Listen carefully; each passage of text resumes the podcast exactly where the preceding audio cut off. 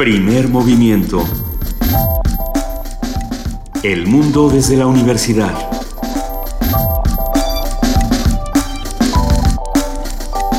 Muy buenos días. Hoy es jueves 24 de marzo y arrancamos así, aquí en Radio UNAM, primer movimiento.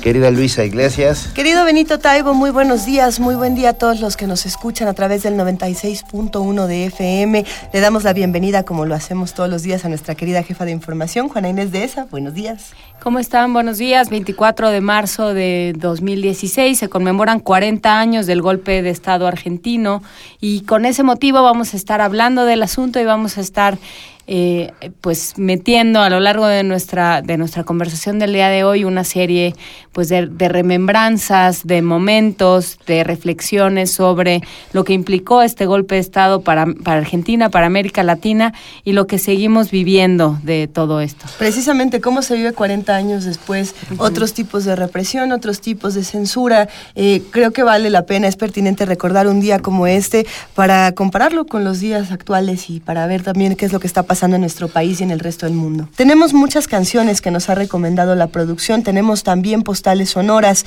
Eh, ¿Qué les gustaría escuchar? ¿Con qué les gustaría arrancar? Yo, yo propongo, si ustedes están de acuerdo, la memoria. León Gieco hace con esta canción una una maravillosa remembranza. ¿Cómo, ¿Cómo, no hay que olvidar?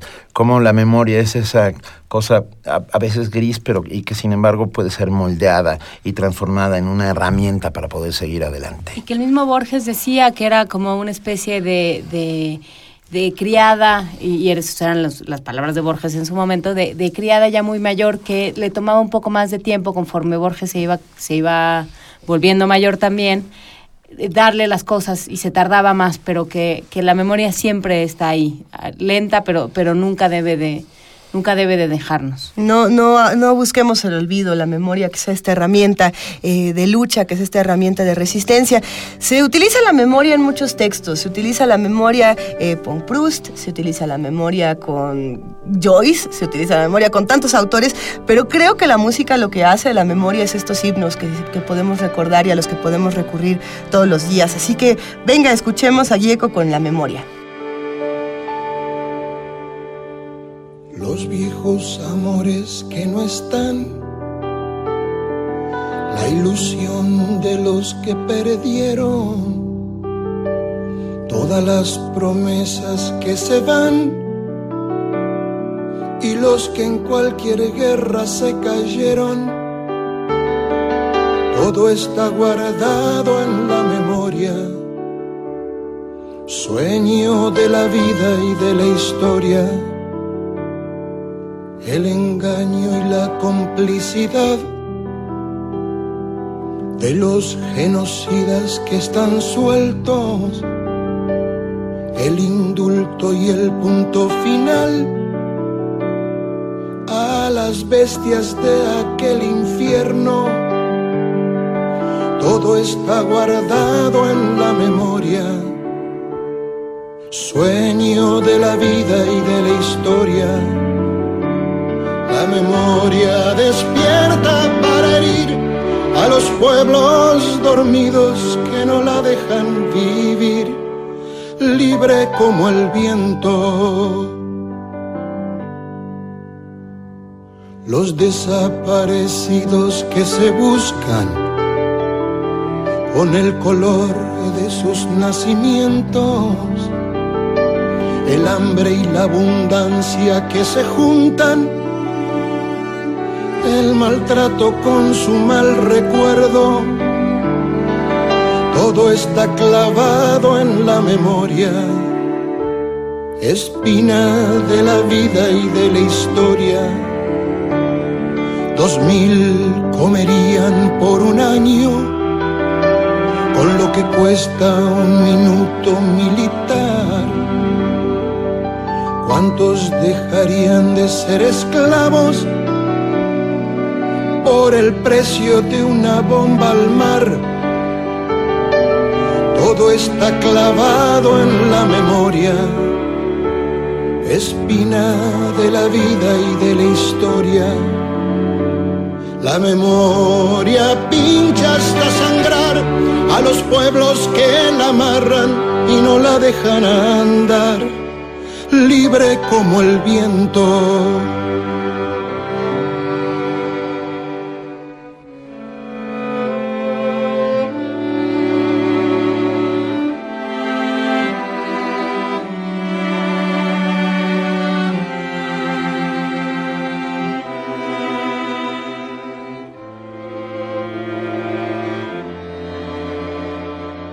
Todos los muertos de la AMIA y los de la Embajada de Israel. El poder secreto de las armas, la justicia que mira y no ve. Todo está escondido en la memoria, refugio de la vida y de la historia fue cuando se callaron las iglesias, fue cuando el fútbol se lo comió todo, que los padres Palotinos y Angelelli dejaron su sangre en el lodo. Todo está escondido en la memoria, refugio de la vida y de la historia la memoria estalla hasta vencer a los pueblos que la aplastan y que no la dejan ser. Libre como el viento. La bala Chico Méndez en Brasil, 150 mil guatemaltecos, los mineros que enfrentan al fusil represión estudiantil en México. Todo está cargado en la memoria, arma de la vida y de la historia. América con almas destruidas, los chicos que mata el escuadrón, suplicio de Mujica por las villas dignidad de Rodolfo Walsh. Todo está cargado en la memoria, arma de la vida y de la historia.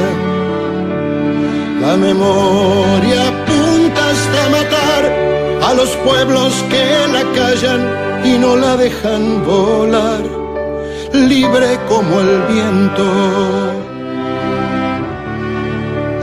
libre como el viento.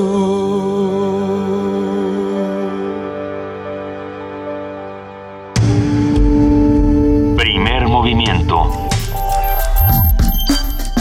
Para afinar el día. Ni perdón ni olvido. Ese es uno de los eh, triunfos que se han logrado a partir de los años, las abuelas de la Plaza de Mayo, las madres de la Plaza de Mayo, han logrado que los desaparecidos, que era una suerte de... Que es un constructo de, Videl, de Videla, Claro, es una precisamente. construcción Ujú. Es- es- para no llamarlos chupados, eh, muertos, asesinados. reprimidos. Entonces sí hablaremos de ello. Tenemos un texto de, de, de Martín Caparrós, el periodista argentino, que justamente habla sobre esta capacidad que tuvo Videla de darle nombre a ese fenómeno que entonces ya se convirtió en, en otra cosa distinta, de llamarlos desaparecidos y entonces quitarse de cualquier responsabilidad y quitarle sujeto a esa oración. Podemos preguntarnos cómo es que contamos historias año con año, cómo estas historias se vuelven a narrar, cómo se reinventan. Y bueno, hay maneras de hacerlo con historias tan fuertes como esta, como también lo hacemos todos los días, con todas las historias, con todas las distintas narrativas. Eh, por ejemplo, podríamos hablar eh, de, Nacho Casas, con quien hemos platicado en ocasiones anteriores, de cómo, para qué y a quién contar historias, a quién le contamos los cuentos. En este caso, eh, Nacho Casas lo hizo con los niños, ¿no? Sí. Pero es una herramienta que nosotros retomamos para la vida cotidiana y para reconfigurar la realidad todos los días. Hay, hay que decir que este programa es grabado, no estamos eh, físicamente. no? no, bueno, sí estamos, Pensé pero no que sí. estamos. Sí estamos, Es- pero, pero esta estamos en el pasado. Bonita dualidad del pasado presente. Eh, eh, El tiempo es elástico, decía Einstein, y en este caso también. Por lo tanto, no estamos en nuestras oficinas, en nuestra cabina de transmisión habitual, pero estamos con ustedes con enorme gusto. Déjenos un mensaje, nosotros los leemos la- el lunes que viene, que ya estemos de regreso a nuestro horario habitual. Por lo pronto, como bien dice Luisa, con Juan Inés, vámonos con este jueves de autoayuda, con Nacho Casas, cómo, para qué y a quién contar cuentos. Jueves de autoayuda. Contar es vivir. Contar desde tiempos paleolíticos, en esa hoguera en la que contamos por primera vez. ¿Cómo se veía el mundo? Cómo se veía el mundo, cómo eran los animales, cómo se salvó la tribu después de esa inundación. Y fuimos contando historias. Eh, luego pasamos por las mil y una noches. ¿Quiénes crearon a los humanos con barro? Exacto. ¿Quiénes crearon el fuego? ¿Quiénes ¿Quiénes nos crearon? lo compartieron? ¿Quiénes volaron al sol y luego cayeron? ¿Quiénes nos dieron el pulque? ¿Quiénes, Eh. quiénes hicieron a los hombres de maíz? Desde entonces, bueno, contamos y contar es esa manera de resistir, de vivir, de seguir pensando que la imaginación es, es una parte vital e importante de nuestras vidas. Por vengarse de una mujer que lo había traicionado, el sultán mataba a todas las demás. Este recibía cada noche a una joven virgen que sería degollada a la mañana siguiente. Sherezada fue la única que sobrevivió. La bella joven había leído todos los libros, anales y leyendas de los reyes y pueblos antiguos. Además poseía el don de encandilar con su voz. Con astucia, Sherezada logró intercambiar un día de su vida por un cuento. La primera noche, con voz susurrante, Sherezada contó al sultán un cuento. Pero no le dijo el final, sino que prometió narrárselo durante la noche siguiente. Y claro, dejaba todo tan emocionante que el, voy a decirlo en términos muy coloquiales mexicanos, el sultán se quedaba picadísimo. Así que así transcurrieron mil y una noches. El sultán terminó por enamorarse de Sherezada, vivió feliz con ella hasta el final de sus días. Eduardo Galeano decía que del miedo a morir nació la maestría de narrar de Sherezada, precisamente la madre de los cuentacuentos. Sobre la necesidad y el arte de narrar historias, de contar estos cuentos, hoy vamos a platicar nada más y nada menos que con Nacho Casas de Adobe y Hormigón, que no solamente está aquí en la cabina, sino que nos trajo una cantidad de libros que están puestos sobre la mesa aquí de, de la cabina de Radio. Una mesa impresionante. Nacho, bienvenido, muy buenos días, ¿cómo estás? Muy contento, Luisa. Eh, pues eh, despertando un poco, pero ya los venía eh, oyendo y pues gracias por invitarme. Traigo un montón de, de libros para recomendar, porque yo creo que en esta época pues bien podemos regalar libros, ¿no? Mejor que cualquier otra cosa. Esa es nuestra cruzada. Llevamos largo rato diciéndolo. Regalemos libros, regalemos libros. Pero hoy vamos a regalar cuentos también. Sí, ¿no? Sí. cuentos y adivinanzas y lo que ustedes quieran. ¿Por qué contamos cuentos? Pues fíjate que yo creo que contar cuentos es una de las mejores maneras que tenemos de eh, desarrollar, de alimentar, de darle cosas buenas a nuestra imaginación. Cuando contamos cuentos, cuando escuchamos y cuando vemos un cuento narrado por alguien eh, y seguimos lo que él está imaginando o lo que ella está imaginando, es algo pues que no se da en ningún, en ningún otro, ni en el teatro, ni en el cine. Entonces, eh, bueno, pues como ustedes ya acaban de contar un, un cuento de Sherezada, ¿no? Este es una larguísima tradición y, y yo aquí traigo cuentos desde nuevecitos hasta cuentos, algunos clásicos, recopilaciones, en fin, pues ya. ¿Por qué se piensa que solo a los niños se le cuentan cuentos? Claro que Que no solo hay a los niños les gustan los cuentos. Yo creo que porque es, es- es este asunto, Juana Inés, y muchas gracias por invitarme. Nacho. Y te felicito también, al rato te digo por qué. Ay, Eh, eh, yo creo que hay como una tradición de, pues sí, contarles a los niños que está muy bien, pero los adultos también los disfrutamos. Claro. Y también hay cuentos para adultos. Yo justo traje eh, una recopilación de cuentos que hizo Fabio Morábito, de cuentos populares mexicanos, publicado por el Fondo de Cultura Económica, que está espectacular. Y hay cuentos para adultos que, si, si me dan chance y les cuento uno de esos al por- ratito. claro que sí. Este, vamos a ver si nos eh, divierten y, y nos hacen imaginar y nos llevan a, a nuestras raíces y en fin, eh, y no es un cuento para niños. Contamos para conjurar el miedo, para ahuyentar las pesadillas, para reconciliarnos con el mundo, para ah, descubrir que hay confianza con aquel que está junto a nosotros y que puedes imaginar y convertir en un castillo esta pequeña casa en la que vives, ¿no? Eh, Y, y- y creer que hay esperanza y que todo es posible. Yo creo Sí. que contamos por eso y por otras miles de cosas más. Sí. Y da mucho gusto. Sí, tienes razón. Contemos, contemos eso para. ¿Sí? ¿Por qué no nos cuentas un cuento? Cuento, Les cuento un cuento, por cuento. favor. Venga. Bueno, a- al rato también podemos hacer algunas adivinanzas para los chavos que nos están escuchando. Pero el cuento que les voy a contar, y este lo voy a, realmente lo voy a leer ahorita, eh, se llama La justicia es la justicia. Es un cuento que, como les dije, recopiló Fabio Morábito y está, eh, pues, recopilado de la zona maya de Quintana Roo. Había una vez un muchacho que vivía con su mamá. Era tranquilo y soñador, pero al ver que eran pobres, un día le dijo a su mamá que iba a buscar algún trabajo para traer dinero a la casa. Su mamá le preparó su lunch, le asó un pollo y le puso tortillas. Él tomó su camino y al poco rato llegó donde había una sarteneja, que es una piedra donde se acumula el agua de lluvia. Se sentó allí a comer su lunch y estaba comiendo cuando se acercó un señor con su señora embarazada. Esta, al ver lo que comía el muchacho, sintió un antojo tremendo de su pollo, pero no se atrevió a pedirle que le convidara un pedazo. Y el muchacho, por su parte, siguió comiendo sin imaginar que aquel aroma trastornaba a la mujer. Cuando acabó, metió el resto de su morral y se fue. La mujer empezó a sentirse muy mal por el antojo insatisfecho. Le vinieron unos fuertes retortijones en el estómago y al poco rato abortó. ¡Hijo de su madre! exclamó el marido, por culpa de este sinvergüenza que no le convidó a mi vieja, hemos perdido a nuestro hijo. Pero eso no se va a quedar así. Y cuando llegue al pueblo, me quejaré con las autoridades. El muchacho siguió su camino y ya estaba llegando al pueblo cuando encontró a un señor que tenía su caballo en el suelo. El animal tenía amarrada su carga y el señor no podía levantarlo. "Eh, yo le ayudo, señor, le dijo el muchacho, y agarrando el caballo por la cola quiso levantarlo, pero jaló demasiado fuerte y tras. La cola se zafó. Ahí estaba el pobre caballo con su culo pelado. ¡Sí serás, pendejo! ¡Mira lo que hiciste! exclamó el dueño del animal. Ahora mismo me acompañas a la comandancia, a ver cómo arreglamos esto. Cuando llegaron, el dueño del caballo pidió hablar con el juez. ¿Qué se te ofrece? le preguntó el juez.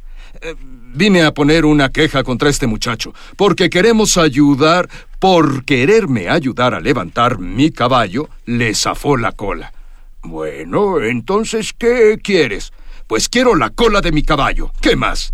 El juez meditó unos segundos y dijo, A ver, muchacho, tú vas a agarrar el caballo de este señor y te lo llevas a tu casa.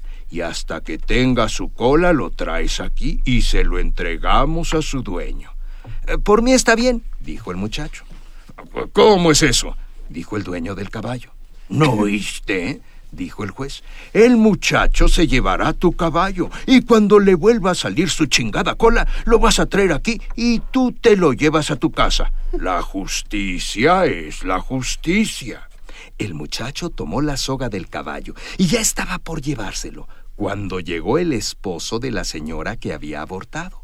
El juez le preguntó, ¿Y ahora tú qué quieres? "Oh, señor juez, he venido a poner mi queja contra ese mismo muchacho.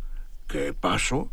Lo encontramos en el camino donde estaba una sarteneja. Él se sentó a comer un pollo asado delante de mi mujer que estaba embarazada. A ella se le antojó el pollo y como el muchacho no, lo, no le convidó nada, empezó a sentirse mal. Le dieron unos retortijones y abortó. ¿Y qué es lo que quieres? le preguntó el juez. Pues quiero a mi hijo, ¿qué más? El juez entonces se dirigió al muchacho. Mira, vas a agarrar a la mujer de este señor, te la llevas a tu casa como el caballo, y cuando esté embarazada de nuevo, la vas a traer y se la entregamos a su esposo. Por mí está bien, dijo el muchacho. No, señor, eso no, replicó el esposo. ¿Cómo que no? dijo el juez. La justicia es la justicia. ¿No es tu hijo lo que quieres? Sí. Pues ahí está. Cuando ella quede embarazada, se la devuelves. Y volteando hacia el muchacho le dijo, Tú, ándate con la mujer y el caballo, ándale. Está bien, dijo el muchacho. Desató el animal, se montó con la señora y se fue. El dueño del caballo se quedó pensando. ¿Cuándo me va a entregar mi caballo ese muchacho? No, mejor voy por él. Y se echó a correr para alcanzarlo. Lo alcanzó a la salida del pueblo y le dijo, Oye, te estás llevando mi caballo. Sí, pues, la justicia es la justicia. Cuando tenga su nueva cola, te lo entrego. Mira, mejor te doy mil pesos y me lo devuelves de una vez. El muchacho lo pensó un momento y dijo, Por mí está bien. Recibió el dinero, entregó el caballo y siguió su camino. Entonces lo alcanzó el esposo de la mujer. Oye, te estás llevando a mi señora. Sí, pues, la justicia es la justicia. Cuando esté embarazada, te la entrego. No, no puede ser. Mira, toma mil pesos y me la devuelves. Por mí está bien, dijo el muchacho. Tomó el dinero y se fue. Cuando llegó a su casa, saludó a su querida mamá. Se acostó en la hamaca, sacó los dos mil pesos y pensó que no era tan difícil ganar dinero. ¡Ay, bravo! justicia. Es el problema con la justicia. ¿ves? Ese es el problema con la justicia. Esta es una suerte de moraleja. Ay, tengo apagado. Ya estoy hablando solito.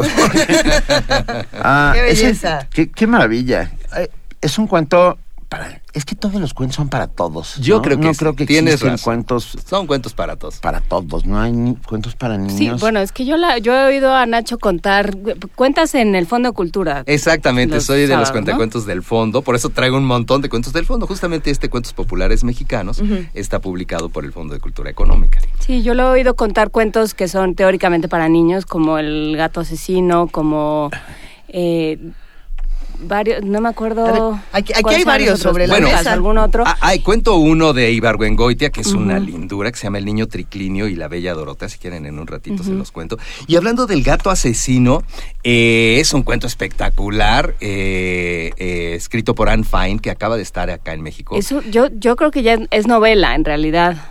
es novela Más porque que tiene un novela. montón de, de, de gatos asesinos y Juana Inés, por eso la quería felicitar, tradujo El gato asesino se enamora eh, y lo presentamos en, en la FIL. Ah, Vino mira. Anne Sí, sí, Fine y la verdad es que pues es una nueva entrega de, de esta escritora notabilísima que tiene textos bien padres. No, pero además es que la voz del gato, lo más divertido fue eh, traducir la voz del gato, que es, es un ser, es muy inglés, ¿no? Es muy eh, inglés. Desprecia absolutamente a la familia con la que Como el vive. de Cheshire. Ajá, o sea, te- mira la familia con la que vive y dice, son verdaderamente de un primario, ¿no? Sí. Este, sí, la niña, la niña que es como la dueña dice, bueno, pues sí, es una buena persona, pero ay, es tan cursi. ¿no? Y todos, todos, mira a su alrededor con una displicencia todo el tiempo el gato asesino. Y es muy divertido, Es claro. muy divertido. No es un cuento para niños, o sea, ese es el problema de pronto con la literatura infantil, que quien la lee pensando que todos los cuentos para niños deben ser bonitos, este, se topa con que el gato asesino es tremendo. Pero ahí surge una pregunta interesante y es quizá eh, si estamos contando las mismas historias de otras maneras o cómo es que ahora se cuentan las nuevas historias, ¿no? Yo veo que aquí también está, por ejemplo, Alicia en el País de las Maravillas sobre la mesa y es una historia que tiene tantos años y cada vez la vamos reconfigurando y narrando de una manera distinta. ¿Y sabes ¿no? por qué la traje, Luisa? Porque así como, como eh, Juana Inés tradujo El gato asesino se enamora, eh, las traducciones españolas a mí me parece que a veces nos alejan un poco. El- este gato en, las, en España, en las ediciones de SM de España, se llama Rasputín. Le pusieron, hazme el favor. Y entonces el- su nombre es Toffee, ¿no? ajá. Y entonces, pero ellos le pusieron Rasputín. Y lo mismo sucede, sucede con Alicia en el País de las Maravillas, que ahora en el fondo, en el Fondo de Cultura Económica, tenemos esta traducción que hizo Nacho Padilla, eh, porque a veces leíamos, ¿no? Alicia se dio un tortazo. Y entonces tú, pues, si tienes 8 o 10 años, dices, pues a lo mejor se pegó con la torta de milanesa. ¿Qué le pasó a Alicia? ¿Por qué se dio un tortazo? No sabemos. Y entonces esta traducción, igual que, ¿no? que lo que está haciendo eh, Juana Inés con El gato asesino, pues es una traducción a hacia un español mexicano, hacia un español o neutro latinoamericano, neutro, sí. digamos, ¿no? Eh, sin tantos, este eh, términos este, españoles o españolismos y, y me parece que funciona muy bien. Una adivinanza, Nacho. Ah, eh, las adivinanzas, eh, se, se la dejamos a. Bueno, les hago una a ustedes primero. A está súper fácil. Son las adivinanzas de Fernando del Paso, que afortunadamente también ha escrito para niños un montón de cuentos, ¿no? Mari Castaña y el Ángel, eh, y estos ripios y adivinanzas del mar. Eh, entonces, todas las respuestas a estas adivinanzas empiezan con la palabra mar. ¿Cuál es el mar que tienen los elefantes en los colmillos? Es para Marfil. ustedes. Marfil. Ándale, muy bien. Premio Y- para el niño bonito. Oye, y esta para los radioescuchas. A ver. ¿Cuál es el mar más seco? El Esta- mar más seco. El mar más seco. Que nos hablen y que... y Los les- dos primeros que nos ¿Cómo llamen. ven? Los dos primeros que nos llamen al 55 36 43 39 y nos digan cuál es el mar más seco, según Fernando del Paso, se llevan el libro de. No, de Robert Graves. Robert ¿Será? Graves. Así de plano. Andas así. Vania dice, Vania, que es la, la encargada de ¿Que juegos y sorteos, dice que no. Aquí dice, nuestra dice la producción que si no es el martini seco, ¿no? ¿Verdad? No, es- Ese es otro, ese, ¿Ese es otro? Ah, bueno. Ese es otro. Entonces, ese no bueno, es. entonces no, Este no vamos a, a darlo por eso. Pero bueno. No, pero vamos a dar otros premios. Tenemos muchas cosas. Oigan, y para ustedes, ¿cuál es el mar con alas? La mariposa. Eso. ¿Y cuál es el mar que nos atiende en el mercado? La marchanta. Eso, muy Ah, bien. venga. En algunos lugares les cuesta trabajo, ¿eh? A los niños y a las niñas y a los grandes. ¿Cuál es el mar más borrachito? ¿El mareado? El mareado, muy bien, Benito va ganando. Tú tienes el ¿Cuál libro es en tu mar? casa, ¿verdad? No. Te lo compraron tus papás, ¿verdad? Ya lo tenía. ¿Cuál es el mar que vive en otro planeta? El marciano. Marciano. Muy bien, el marciano. ¿Cuál es el mar de los clavados? Ay, híjole. El mar de los clavados. ¿Cuál es el mar de los clavados? Ándale. Ok. Esa también el se la de dejamos los a los radioescuchas. clavados. También se la vamos a dejar a los radioescuchas. Estamos en arroba P Movimiento Diagonal, primer movimiento UNAMI, en el teléfono 55 36 43 39. Son, ¿cuál es el mar más seco? ¿Cuál es el mar de los clavados? ¿No? ¿Cuál es el mar de una esposa? El marido. Muy bien. ¿Cuál es el mar que más sufre? A veces me cuentan, me dicen que es el marido, pero yo no sé. El mar que más El sufre. mar que más sufre. ¿El martirio? Exacto, Sí, muy bien, el martirio. ¿Y cuál es el mar más bonito? Ay, esto es una. ¿El amar? ¿No? No. Ah, podría ser bonito también. ¿Qué otro? ¿Se los digo? Sí. ¿Sí? La maravilla. Ya. Ah, bonito. excelente. ¿Cuál es el mar más olvidado? El mar. A ver, piénsele, piénsele también los radioescuchas. ¿Cuál es el como mar no más tengo el libro. olvidado? El marasmo. El, El mar. Gi- El marginado. El marginado. Muy bien. Está bueno El margin- esto. Está buenísimo. ¿Este libro dónde lo podemos encontrar? Este libro está en el Fondo de Cultura Económica, justamente. Se llama Ripios y Adivinanzas del Mar, eh, de Fernando del Paso. Está ilustrado por Jonathan Farr y tiene unos ripios hermosísimos. Eh, Fernando del Paso dice que los ripios son unos diminutos animalitos que viven en el fondo del mar de mi imaginación y me ayudan a hacer versos. Mira, Javier Ramírez Amaro dice, el mar más seco es el mar chito. Muy bien. Bien, Javier. Javier. También con, contestó. Tania Mafalda. Esa. Y el mar de los, de los clavados, el martillo. Muy bien. El martillo. El martillo. Muy bien. Está, Tienes más libros aquí sobre la mesa, Nacho. Tengo un montón. Hay uno que, que estoy viendo desde aquí, que ya he mencionado un par de veces en el programa, que era de mis cuentos favoritos de la infancia. ¿Cuál, No Luisa? puedo evitar tomarlo, es Los Casibandidos. Ay, Ay, sí, Que Arciniegas. casi Es roban el sol. divertidísimo. Este Sí. También lo podemos conseguir en el fondo. En el todos. fondo, Los Casibandidos es un cuento redondo que escribió este Triunfo Arciniegas, que es espectacular. Espectacular. Es, además es su amigo de todos, ¿no? Triunfo es un ser encantador. Y a mí me encanta de él, yo Claudia. Ah, sí. De una niña que su papá le deja, es princesa, pues su papá le deja el changarro porque ya no quiere nada. Sí. Y entonces Claudia se dedica a hacer a- y deshacer felizmente por el castillo. Oye, mucho, perdón.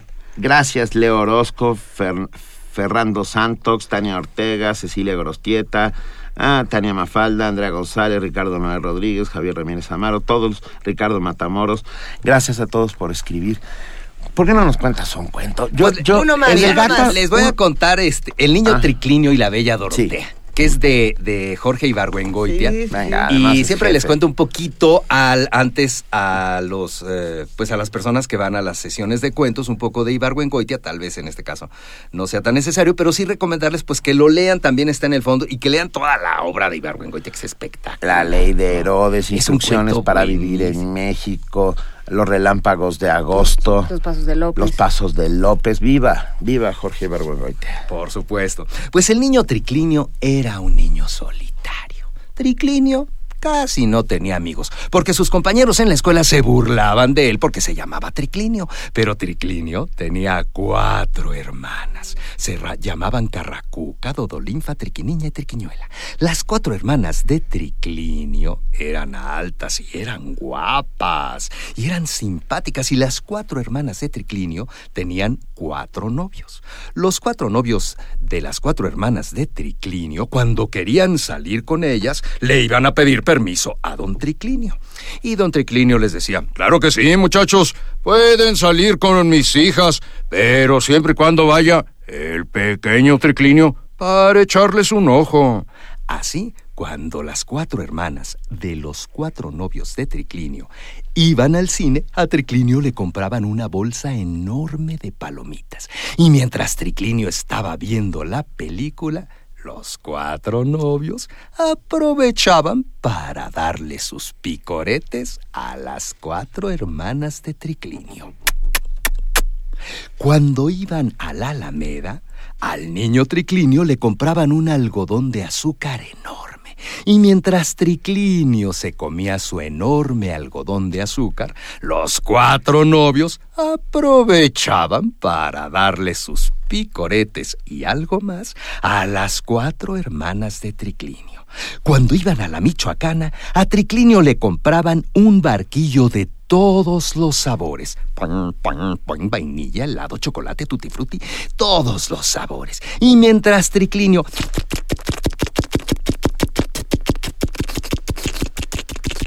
se comía su helado de todos los sabores, los cuatro novios aprovechaban para darles más picoretes a las cuatro hermanas de Triclinio. Todos eran felices. A Triclinio le gustaba mucho escuchar el sonido del mar en el caracol que le había traído su tía Lupe desde Veracruz. Y también le gustaba mucho subirse a los mezquites, a los árboles, para observar los opilotes. Un buen día llegó un telegrama a casa de la familia de Triclinio. Si no saben lo que es un telegrama, los chavos que nos están escuchando, no se preocupen. Es como un email, pero de la época de los dinosaurios. Pues llegó un telegrama. Decía, querido tío, llego mañana en el camión de las siete. Atentamente, la bella Dorotea. Va a venir mi sobrina de México. Ay, va a venir mi sobrina, le voy a preparar un molito. Las cuatro hermanas de Triclinio se emocionaron mucho porque iba a ir su prima, que era guapa y era alta, era de México y era güera. Al día siguiente, en el primer camión que llegó a la central, arribó la bella Dorotea. Se abrió la puerta del autobús. Salió una pierna espectacular, torneada, un vestido color salmón y su cabello era rubio platinado, despedía brillitos. Cuando la bella Dorotea se bajó, todos los niños y los jóvenes del pueblo se quedaron con la boca abierta porque su belleza era espectacular. Tanto fue así que todos le empezaron a lanzar piropos decentes a la bella Dorotea. A ver, los que están aquí, díganme algún piropo decente. Guapa. Guapa, le dijo un señor elegante y distinguido. A ver, los radioescuchas también pueden decir un piropo decente para la bella Dorotea. Todo mundo le fue diciendo cosas lindas. El niño Triclinio se fue a su casa, agarró aquel caracolito que le había traído su tía desde Veracruz y... se puso a escuchar el sonido del mar. Luego se subió a los mezquites para ver los opilotes. El problema fue que desde aquel día, cuando llegó la bella Dorotea, cuando los cuatro novios de las cuatro hermanas de Triclinio querían ir al cine, a él ya no le compraban sus palomitas. Se sentaban con la bella Dorotea en una fila y se las compraban a ella. Cuando iban a la Alameda, a Triclinio ya no le compraban su algodón de azúcar, se lo compraban a ella. Iban ellos atrás caminando con Dorotea y adelante Triclinio con sus cuatro hermanas. Cuando iban a la Michoacana, a Triclinio ya no le compraban su nieve de todos los sabores, se la compraban a Dorotea. Pero Dorotea seguía causando sensación, de modo que un buen día el presidente municipal se paró en el balcón central y dijo, Niños y niñas, Jóvenes y jóvenes, señoras y señores, el día de mañana coronaremos como nuestra reina a Dorotea I. Pónganse sus mejores galas porque va a haber pachanga. Coronaron a Dorotea como la reina del pueblo. El baile empezó. Dorotea lucía un vestido muy rabón, muy corto, unos tacones enormes y empezó el baile.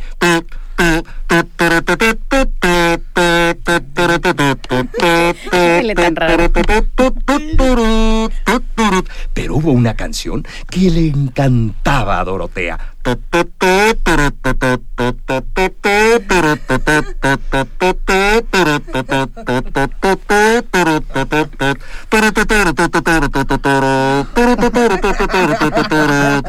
Dorotea después de tanto baile estaba cansadísima, de modo que se fue ya por ahí de las dos de la mañana al cuarto que le habían dado sus tíos y quedaba justamente al balcón, al jardín central. Tenía un enorme ventanal. El niño triclinio se había subido a los árboles para observar los opilotes.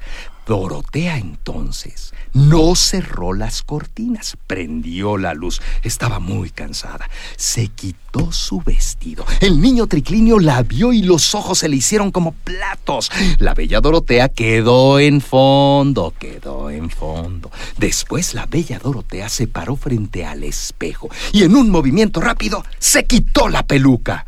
Porque la bella Dorotea no era rubia platinada. La bella Dorotea era calva.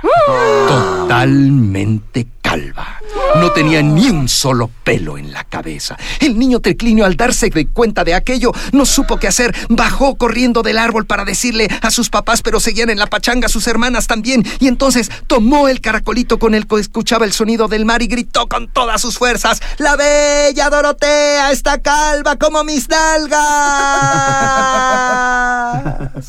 El eco de aquel grito se escuchó por todo el pueblo. ¡Algas, algas, algas, algas! Llegó a oídos de la bella Dorotea, quien al saber descubierto su secreto, tomó su peluca, se puso unos pants, una cachucha, metió sus vestidos en una maleta y se fue a buscar el primer camión a la central de autobuses.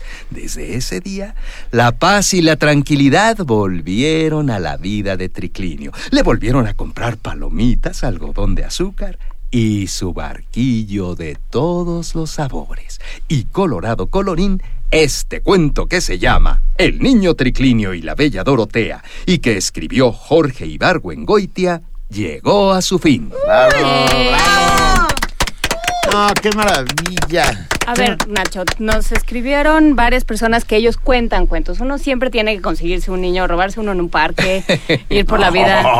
Bueno, nada más para contarle un cuento y ya luego lo regresas. Pe- Pero es muy, es encantadora, literalmente es encantador el Encantador. trabajo de, de contar Sí, cuentos. es encantador. ¿Cómo se hace en casa? Porque luego hay, ¿cuál es la diferencia entre contar un cuento y leer un cuento?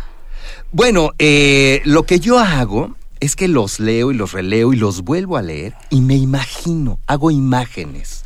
Eh, y, y los escribo, digamos, los reescribo, pero con las imágenes que voy proyectando.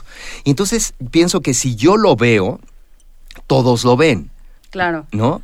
Entonces, esa es la manera en cómo preparo los cuentos, eh, sobre todo, bueno, pues los cuentos del fondo, que nosotros contamos casi, prácticamente cada ocho días en, en, eh, la librería Octavio Paz. ¿A qué Eh, hora? ¿Cuándo A las queremos estar 12. ahí? A las 12. Ahorita, en este momento, ya terminamos Sí. por las vacaciones, pero el sábado 9, en la Rosario Castellanos, justamente voy a estar contando un cuento padrísimo que se llama La Sorpresa, que es una lindura. Pero además es sin palabras. Es sin palabras. Ajá. Y es un gran, gran, gran álbum ilustrado. Es un álbum ilustrado espectacular que habla de amistad. La verdad se los recomiendo mucho, es una lindura. Y vamos a tener la rosca de Reyes. Pero todos los sábados a las 12 en la librería Daniel Cosio Villegas, que está frente a Plaza Universidad, en la Octavio Paz, que está en Miguel Ángel de Quevedo, en eh, la Rosario Castellanos, que está en la Colonia Condesa, en la Elena Poniatowska, que está en Ciudad Neza. No, en y que Coyoacán, tiene- ¿no? No, la, Ah, la no, Elena la Poniatowska. Elena Ah, perdón, está Elena, en- la Elena. Esa es perdón. la, la, la La Garro, que también ahí hay cuentos, pero la Garro es de Educal. Ya. Eh, en el Archivo General de la Nación también tenemos una librería del fondo y todos los sábados a las 12 ahí estamos los cuentacuentos.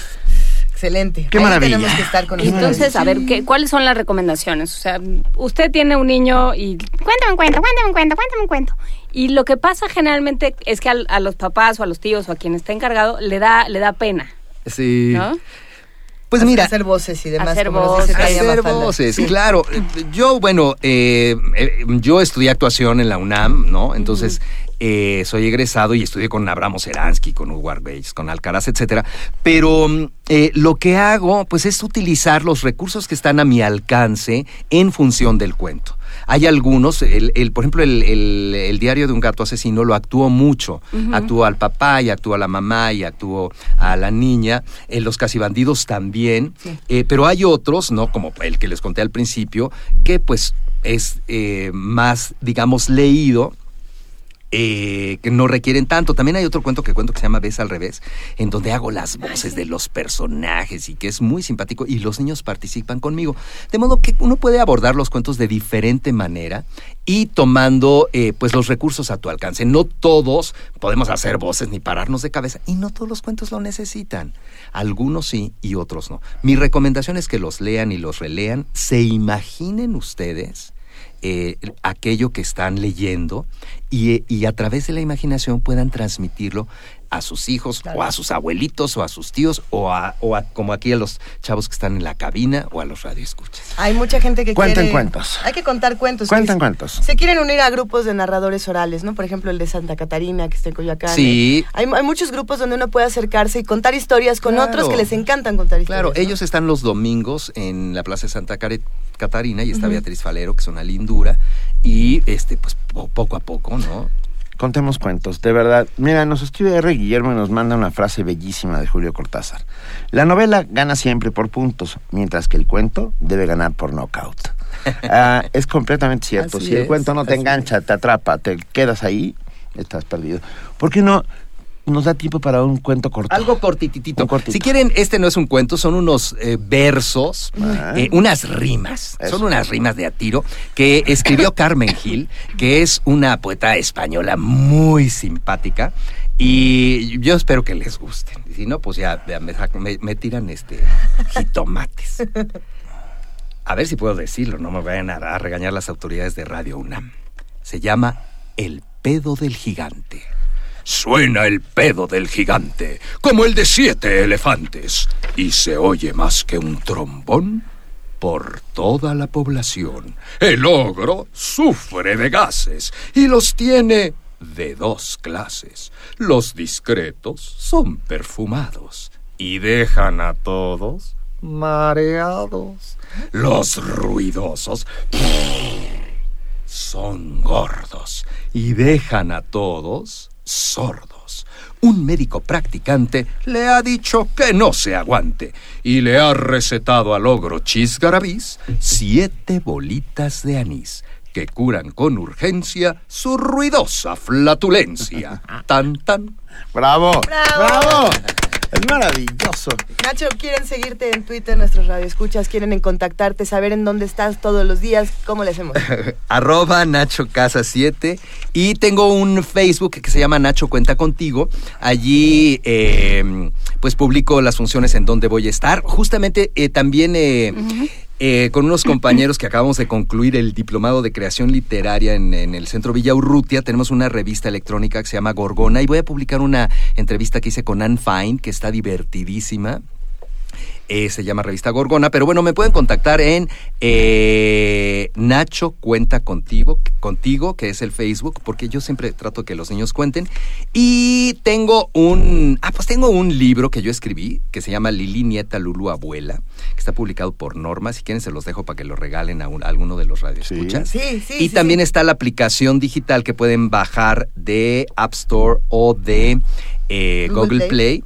Eh, se llama Lili Lulu. Si la bajan y la aplicación está bien padre y el libro pues se los dejo este para, para sus radios. ¿Firmado? Una, una, una dedicatoria para el querido Radio Escucha que le gustan los cuentos. Ándale. Ya Sí, estuvo. sí. No sabes cuánto te agradecemos que estés No, aquí esta mañana, ustedes. que nos llenes de júbilo, de imaginación, ah, de pedos de gigantes. Hay que decir, porque nos lo preguntaban, eh, que no que uno va a escucharlos al fondo y no cobran. Es gratuito, por supuesto. Y también puedes ir a leer y tirarte de panza allí. Los niños, eh, la verdad es que en todas las librerías hay un área especial con cojines de colores y pueden ir, muchachos, agarren los libros, lo leen y ya luego se van a su casa. No los tienen que comprar.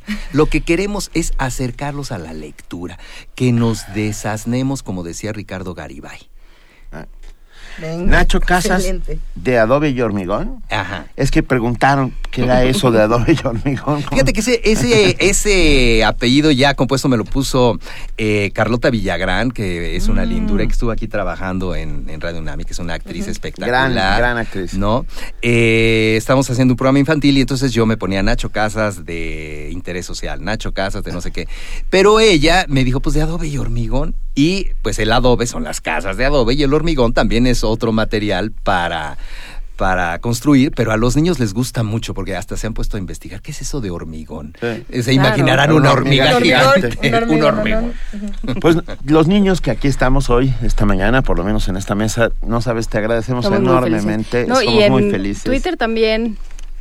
Y bueno, en Twitter están encantados. están también. encantados. Dicen Y- que y te quedes Periscope. todo el programa. Dicen. Sí. Ah. Muchísimas gracias, Nacho. Qué privilegio. Primer movimiento. Escucha la vida con otro sentido.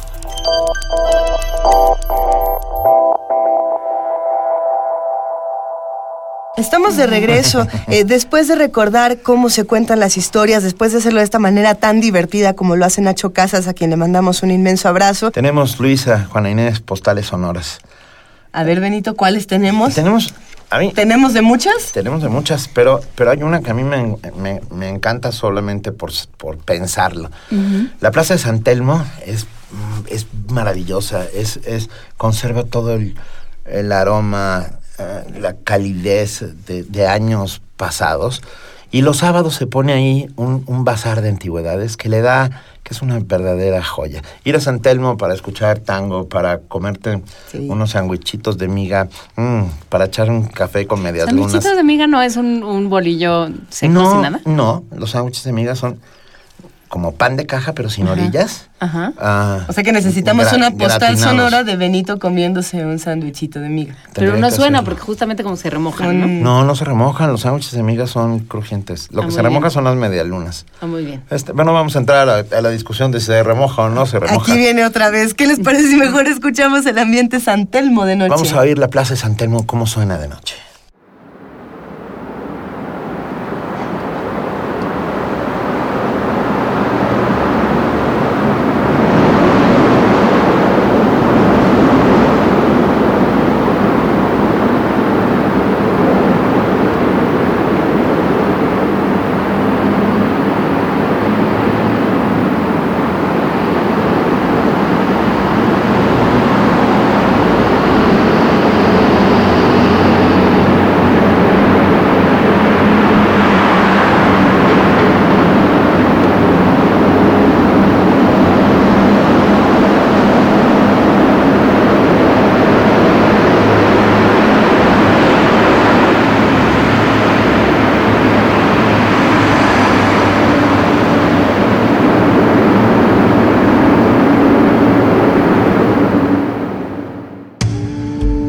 Primer movimiento.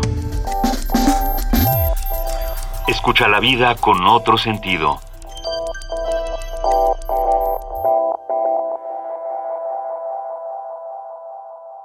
De escuchar esta postal sonora de San Telmo de Noche. Esperemos que la hayan disfrutado tanto como nosotros en este jueves 24 de marzo, 40 años del golpe de Estado en Argentina. Y bueno, los invitamos también a que nos escriban. Estamos en arroba P Movimiento, diagonal Primer Movimiento UNAM. Y si quieren mandar una postal sonora para seguir contándonos historias, estamos en primermovimientounam arroba gmail.com. Eh, podríamos escuchar música también para retomar un poco de lo que pasa eh, en América Latina, de lo que ocurrió en los últimos años, de 40 años para acá, ¿qué tanto ha pasado? ¿Y, qué tanto lo volvemos a leer? ¿Qué, ¿Qué, oímos? A ver, Juana Inés de esa. ¿Qué será? ¿Charlie García no bombardea en Buenos Aires? Siempre Charlie García, siempre Charlie García. Escuchemos con Charlie García, no bombardea en Buenos Aires. A 40 años del golpe de Estado en Argentina.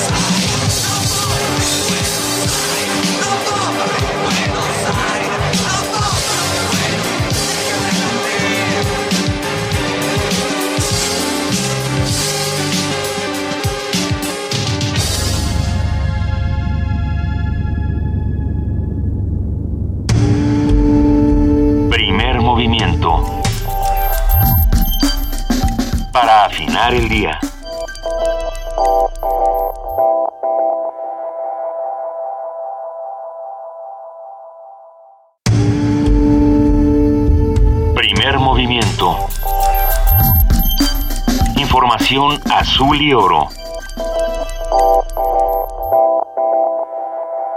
Ya estamos de regreso. Muchas gracias por acompañarnos. Déjenos un mensaje. El lunes que viene lo leeremos. O déjenos una postal sonora. O, ah, ustedes. Escríbanos. Hagan comunidad con primer movimiento que nos encanta.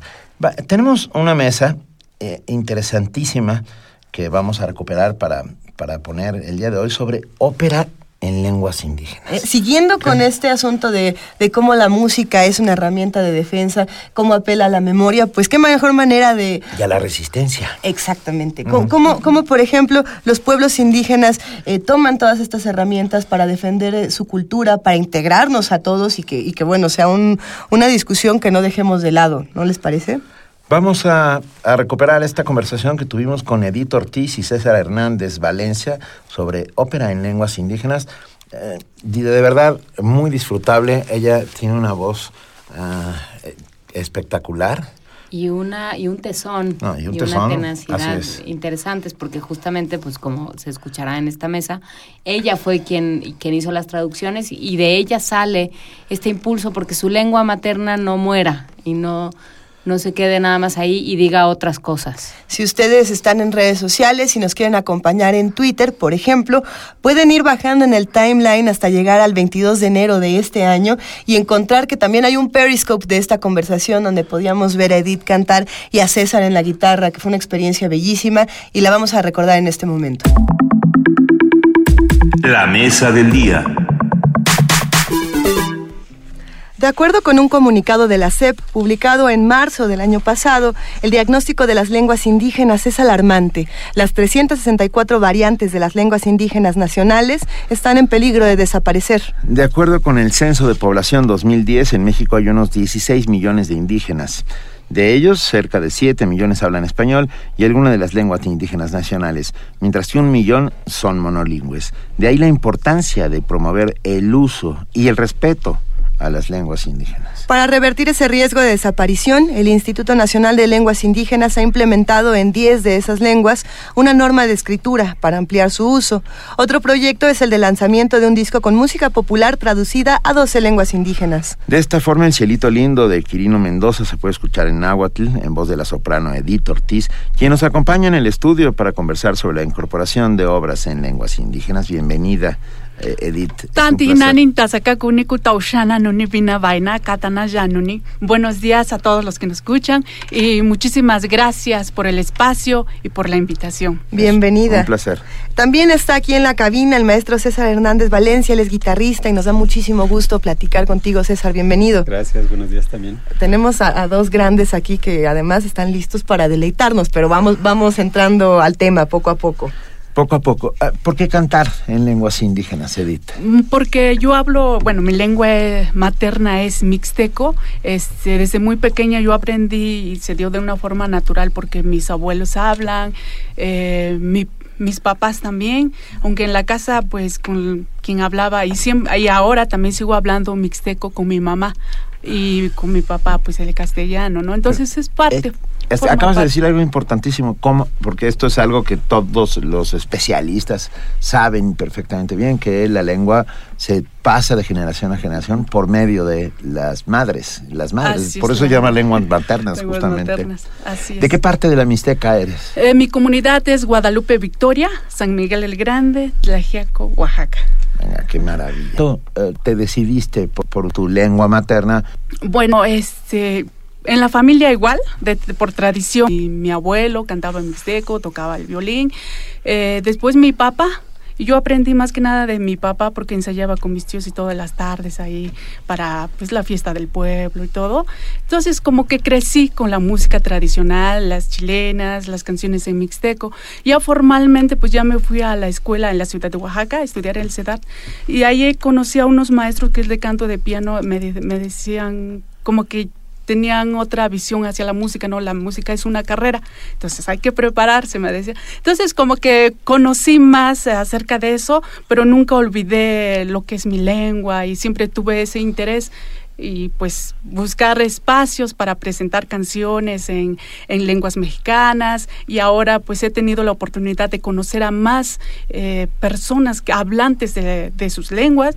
Entonces me han apoyado mucho para interpretar por ejemplo en maya en mazateco zapoteco. Y bueno y yo pues hago mis traducciones también en mixteco que es la lengua que yo hablo. César tú cómo te integras a este proyecto ¿Tú qué, le aportas con tu guitarra? Cuéntanos. Pues bueno, ya son cerca de seis, siete años este, Ajá. que me integré con, con Edith acompañándola. Y pues bueno, ha sido una experiencia muy, muy enriquecedora. Eh, es, fue la primera vez que yo me acercaba a, a- a este tipo de, de interpretación musical. Este, pero bueno, ha sido muy, muy enriquecedora la, la, la oportunidad de acompañarla, de conocer varios lugares de diferentes esta- este, estados aquí de la República y escuchar estas lenguas también, o sea, es- esta nueva forma de, de- de entender las canciones, de, de escuchar las melodías con esta, con esta lengua, ¿no? Con esta suavidad que tiene muchas veces este tipo Ah, de, pues. de lenguas. La lengua de los pájaros, eh, dicen que es el mixteco. ¿eh? Canto. El canto de los ¿Y qué- pájaros. ¿Qué les pasa a las canciones cuando las traduces? Pensando, decían al- en la introducción Cielito Lindo o alguna otra que hayan traducido, ¿qué les pasa? Hay algunas piezas que sí se prestan. Por Ajá. ejemplo, eh, eh, bueno, mi papá y yo nos, eh, colaboramos para hacer este, la traducción de Bésame mucho en Ujú. mixteco. Y se dio así, rápido. Eh, y otras canciones, por ejemplo, solamente una vez, como que cuesta mucho, pero porque ya las piezas ya están hechas, entonces uno hay que poner como palabras, ¿no? ¿Y existen las palabras para decir lo que dice Algunas. solamente una vez? Algunas palabras sí y algunas no hay que buscarle como que ah, algo que se acerque más, ¿no? Renunciación, por ejemplo, es Renunciación, sí. complicado, está, está en ¿no? chino. O sea, ahora- perdón, ahora sí que está en, en lengua Pero china. Bésame mucho algo debe de tener, habría un día que hacer eh, un análisis de, de esa canción porque ah, cómo ha dado vueltas En por el muchos mundo. idiomas extranjeros y en idiomas mexicanos también porque ya se canta en, en zapoteco, en En náhuatl. en náhuatl. ¿eh? A ver, ah, tenemos la pregunta clave aquí, que es eh, eh, cantar en lenguas nacionales, en lenguas mexicanas, como tú las llamas muy correctamente, ¿es una decisión política, artística, de resistencia o todo eso junto? Pues todo, pero sobre todo, ahora sí que sobre todo, porque es, bueno, en este caso, eh, porque soy yo, ¿no? Porque nací, porque crecí, porque es parte de mí. Y entonces para mí es muy importante, eh, independientemente de cantar otros idiomas, también eh, básicamente, ¿por qué cantar en mi lengua? Porque soy yo y puedo aportar algo eh, a mi, a, pues a las pues a las lenguas ¿no? Claro. de mi país y sobre todo pues a través de la música que es lo que a mí me gusta es como darle seguimiento a todo esto que nos han heredado nuestros abuelos. ¿Podemos, ¿Podemos escuchar algo y seguir platicando? Por favor. Claro que sí, y por qué no vamos con esta pieza que pues la han cantado en muchos lugares y, y bueno, a ver qué les parece en náhuatl. Cielito lindo, Cuatzin y Lihuicatl.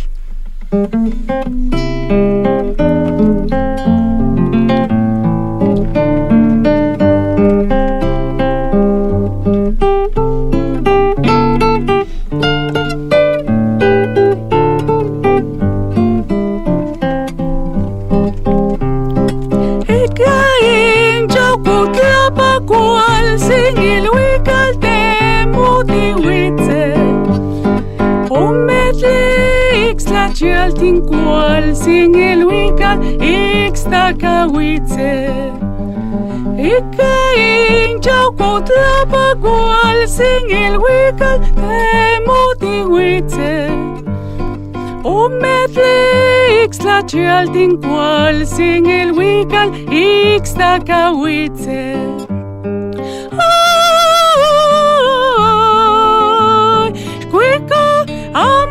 Shkwika intlacuicalo papakikol sin ilhuical techologuan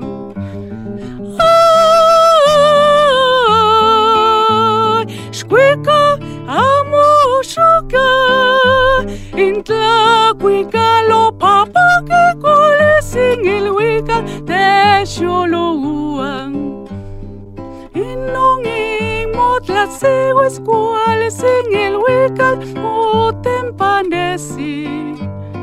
Amoa kashimwaka kwal singil wikal jeong no ashkal.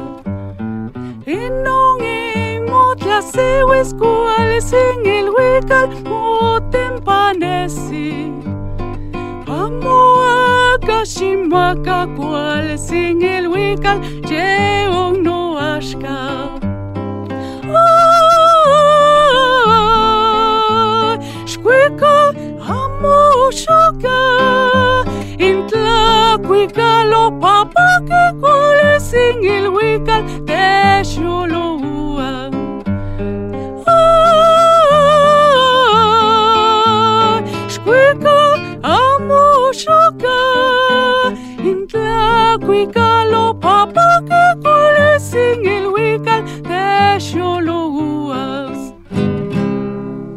Bravo, ¡Bravo!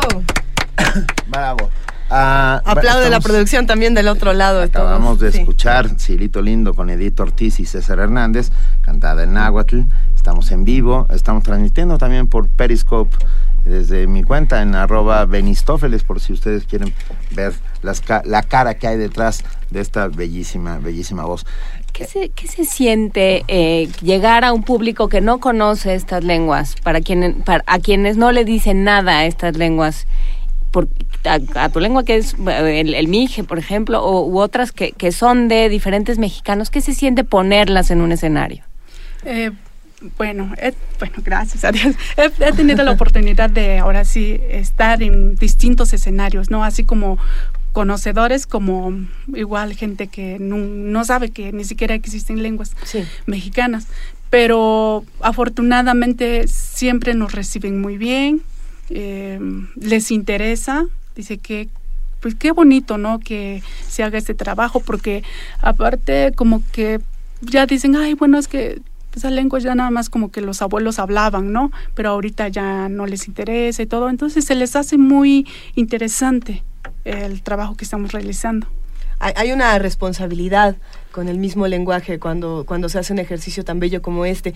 ¿Qué, qué responsabilidad tienes, Edith? ¿Y qué responsabilidad tienes tú también, César? Eh, en lo personal, pues como hablante Sí. y pues Y como cantante y como, como cantante artista, y como sí. artista siempre dar lo mejor pero sobre todo este mi lengua en este caso pues pues que escuchen más personas no que es importante nuestra lengua que deben de conocerla y, y darle su, su espacio eh, la importancia que como debe de ser ¿Cuál, cuál es la responsabilidad por el otro lado, por el lado de la instrumentación Pues, en ejercicios así? pues es, es el hecho de resaltar, resaltar a través de la música la sonoridad de las palabras de, de este tipo de lenguas, ¿no? Que este, pues es una forma diferente de, de, de articular, de, de frasear también, ¿no? Porque tiene, tiene, Musicalmente. hablando, tiene otro, otro, este, otra articulación, otro fraseo también, ¿no? La, la melodía, la, la música, la adaptación de la letra a la línea melódica, ¿no? Y pensando en la, en la recepción que tienen en distintos públicos, ¿dónde han sido mejor recibidos? ¿Qué críticas también han recibido de pronto de, ah, es que a ver, yo no hablo esto, entonces yo no me integro a tu juego? Eh, ¿cómo, cómo juegan con el público con este tipo de, de cosas? Bueno, el maestro, bueno, hemos viajado en, ahora sí, en toda la República, casi en comunidades, como en, en Sí. centros culturales.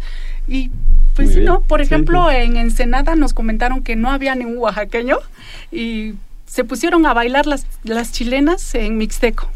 Eso. Qué y, bonito. Y muy, muy Eso. bonito recibimiento. Entonces, fue algo bonito para uno como artista, ¿no? Porque dice, ay, bueno, igual aquí ya no están mis papás como para que me echen porras, no están mis amigos, pero está realmente la gente que, pues, a ver si le gusta, ¿no? Y te recibe muy bien. A- afortunadamente la música es un idioma universal que Así aunque es. no entiendas el fraseo estás entendiendo claramente lo que lo que está sucediendo. Tenemos un regalo, es cierto. Ustedes tienen un disco. Cuéntenos Este, un poco sobre el bueno, disco, por favor. Tengo seis grabaciones. Ok. Este, bueno, el primero, Mi México, el segundo, Añoranza Mixteca, después hice una colaboración con la banda Mije de Oaxaca, Madrecita del Alma se titula, después El Ayer, después otro disco más autóctono que se titula Así es mi tierra, Suacañuri. Y el más reciente es Itanuyuku, Flor del Campo. Eh, pues el Conaculta me apoyó para hacer esta grabación con una orquesta de cámara Wow, y pues estamos echándole todas las ganas del qué mundo. maravilla. Y repítenos el nombre. Itanuyuku, Itanuyuku. Flor del Campo. Vamos platicando más, pero también vamos a escuchar. o- ¿Se, se puede escuchar otra? ¿Podemos, por Claro favor? Una sí. chilena, ¿se puede? Una chi- En mixteco. A ver, lo- ¿cuál, cuál, Ah, trae? bueno. ¿cuál es nuestra? Bueno, el detalle, bueno, con la orquesta, bueno, teníamos ya todo formal eh, con el maestro César. Bueno, como ustedes verán, pues es una guitarra, pero tenemos más canciones en lenguas. Entonces, a ver qué les parece si vamos con esta pieza. Venga, venga. Ya de, de Luis Armando Canché Sabido de Yucatán. Balam. Jaguar. ¿En maya? En maya. Venga. ¿Qué lloras, hombre maya? Tus lágrimas tapan la luz de tu mirada, matan tu ánimo. Aprende, no llores otra vez, hombre maya. Cuando naciste, el mundo te puso por nombre jaguar. No pintes de negro las nubes. Avanza, camina en lo alto. Tú eres regalo de la tierra. Eres el gran jaguar.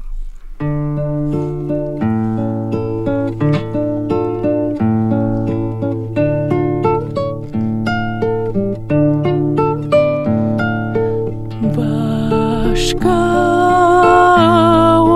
veyamayamahak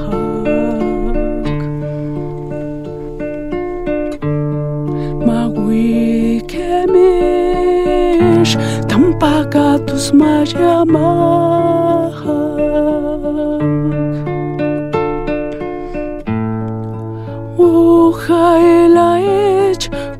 Copişiga sa silea pacat, cu quince tak moa oco. Maia wa ua cu quince hacec, cu.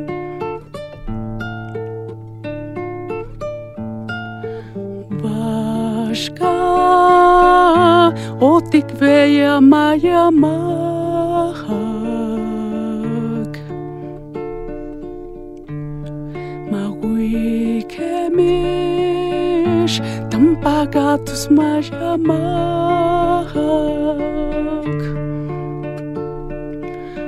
puhai laici, cu pisica sa silea pakat, cu kinsi hagotak moa oko. Maya mak wa ku kinsi hajek, ku kinsi hatukul.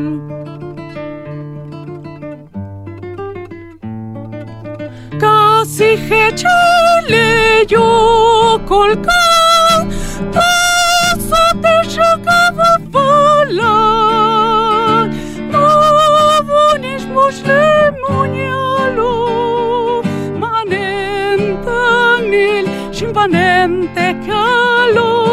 Casi hechele yo colca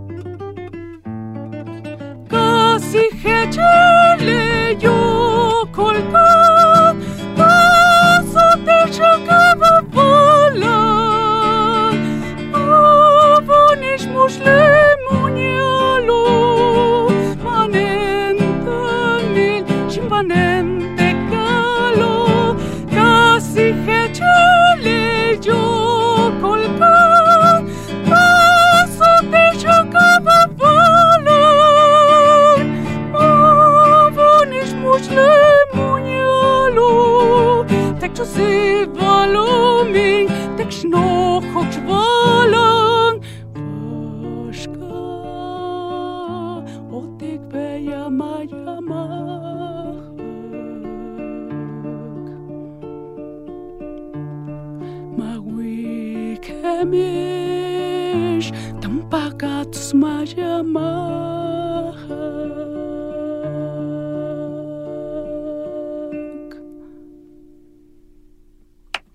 Bravo. Uy, Bravo, bravo, bravo, bravo, bravo. muy, Varios- muy conmovedora interpretación. Sí. Sí, y varios nos comentan en, en Twitter, varios hijos de hablantes, que a ellos no, se, no les enseñaron eh, la lengua, las lenguas indígenas, les Sí. enseñaron solamente el español. El español, así es. De hecho, me he encontrado a mucha gente y y tienen mucho interés. Ay, ¿por qué no aprendí? No, desde chiquito. claro. Pero también me he encontrado con personas ya adultas que dicen, es que cuando yo iba a la escuela, bueno, sobre todo en, por allá por mi pueblo, Sí. que, que los maestros antes le decían que, bueno, los castigaban si hablaban su lengua. Entonces, por eso ellos no quisieron enseñarle a sus hijos. Pero en mi comunidad, afortunadamente, ahora eh, están retomando eso. Ya toman una hora los niños en la escuela, el- clases de mixteco con una persona hablante o un maestro hablante. ¿Es suficiente? ¿O qué más se necesita hacer la para casa, realmente ¿no? recuperar? En la casa, básicamente en la casa, la familia, como en todo, ¿no? Sí, sí, lo raro es que a ti te lo hayan enseñado. ¿Por qué Bueno, de sí? hecho no me lo enseñé. Bueno, Bueno, más ¿por, bien no, ¿por qué te lo fomentaron? porque formó parte de mí, ¿no? Des- pues escuchas a tu a tus abuelitos hablar, a tu mamá, a tu papá y entonces creces así como que pues de una forma normal, ¿no? Ves de una forma normal y natural de que tú hablas. Ellos todos, si todos hablan, tú también hablas. Nosotros eh, tenemos muchas maneras de, apro- de apropiarnos de las lenguas. Una de ellas es a través de la música Así y es. a través de las historias. Escuchamos Poemas. historias, escuchamos poemas, escuchamos canciones y a lo mejor no sabemos exactamente qué dicen, pero empezamos a entrar a sensibilizarnos. Luego nos vamos empezando a memorizar eh, palabras o frases, aunque no sepamos aún qué, qué significan, ¿no? Y de pronto ya empezamos a elaborar ideas, a contar historias. Por ejemplo, en el caso de, de esta canción de Jaguar, ¿qué historia se está contando? ¿Qué, qué historia no- nos acaban de contar aquí? Pues habla de, como dice el poema, este, más bien es la traducción. Es la traducción. La traducción de que, pues, no te des por vencido, ¿no? Tú eres un, tú eres un gran jaguar y, pues, no mires, no pintes de, no, que dice del nube el cielo, Claro. ¿no? Tú adelante. Es lo que que en cierta medida también nos estaría hablando del rescate de la lengua Del misma, rescate ¿no? también. Hay que estar De la- orgullosos de lo que somos, de lo que hacemos, de, de cómo de lo hacemos. todo. Y orgullosos, ¿no? Porque México es multicultural. Por Tiene muchísima riqueza cultural y hay que valorar, difundir y, y pues apoyarnos mutuamente. todos. defenderla, Defenderla, sobre todo. ¿Dónde encontramos tu disco? Muchos nos lo preguntan. ¿Ya te llamaron la Alondra Mixteca? Sí, Está gracias. bonito, me gustó. bonito. Es un Fue poema que me Enrique. escribieron, de hecho, hace unos años, de Ah. un, un, este, un escritor juchiteco. Entonces, les gustó a la gente, de hecho, les gustó. A la disquera dijo, ay, Edith Ortiz, que quede como Alondra Mixteca. Y bueno, qué bonito, ¿no? Es muy bello. Muy bello. Bueno, los discos los pueden encontrar, no sé si se puede decir, Sí, en claro, el en decir. Shop, en este, todas las librerías. Ah, O también directamente a mi página, que Ajá. es www.editortiz.com.mx. Ahí se pueden enlazar a mis redes sociales y mandarme Venga, un mensajito.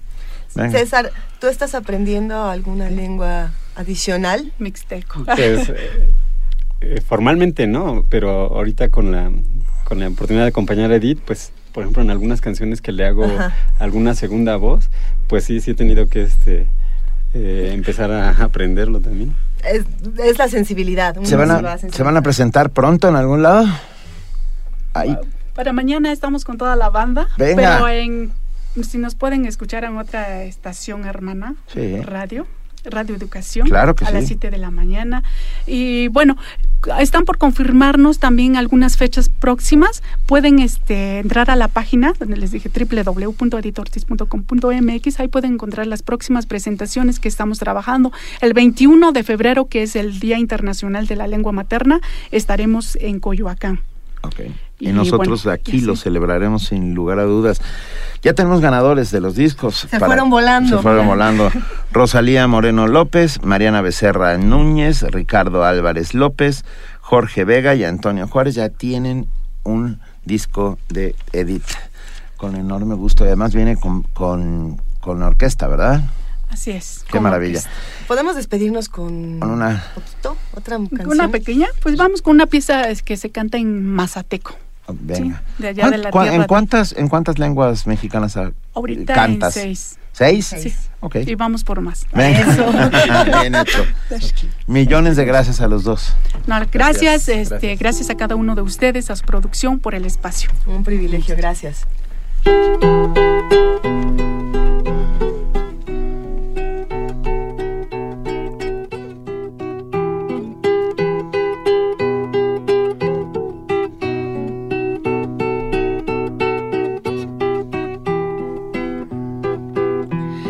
zen ditxoskeniakin anandas edun indo. Dizen ditxoskeniakin anangisitu anina. Dizen ditxoskeniakin anangisitu anina. Dizen ditxoskeniakin aize helilesa. Dizen ditxoskeniakin anangisitu. Dicen dichos que ñaquina y se gelilesa Naskana tsonga he mashong, naskana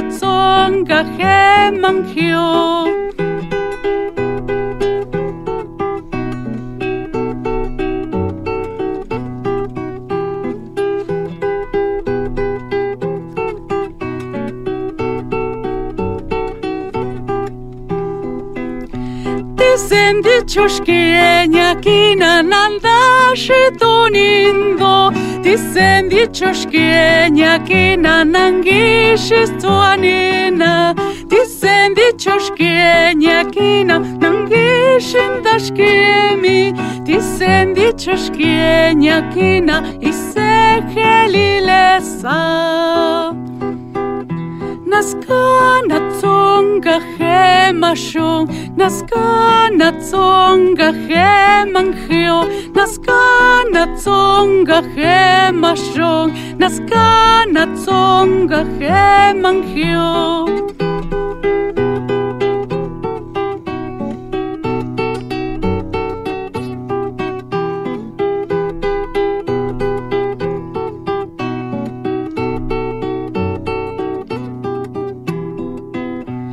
zen ditxoskeniak inan handasetu nindo Dizen ditxoskeniak inan angisiz zuan ina Dizen ditxoskeniak inan angisiz Dizen ditxoskeniak inan izekeli Naskana tsonga heman shon, naskana tsonga heman heo, naskana tsonga heman shon, naskana tsonga heman heo.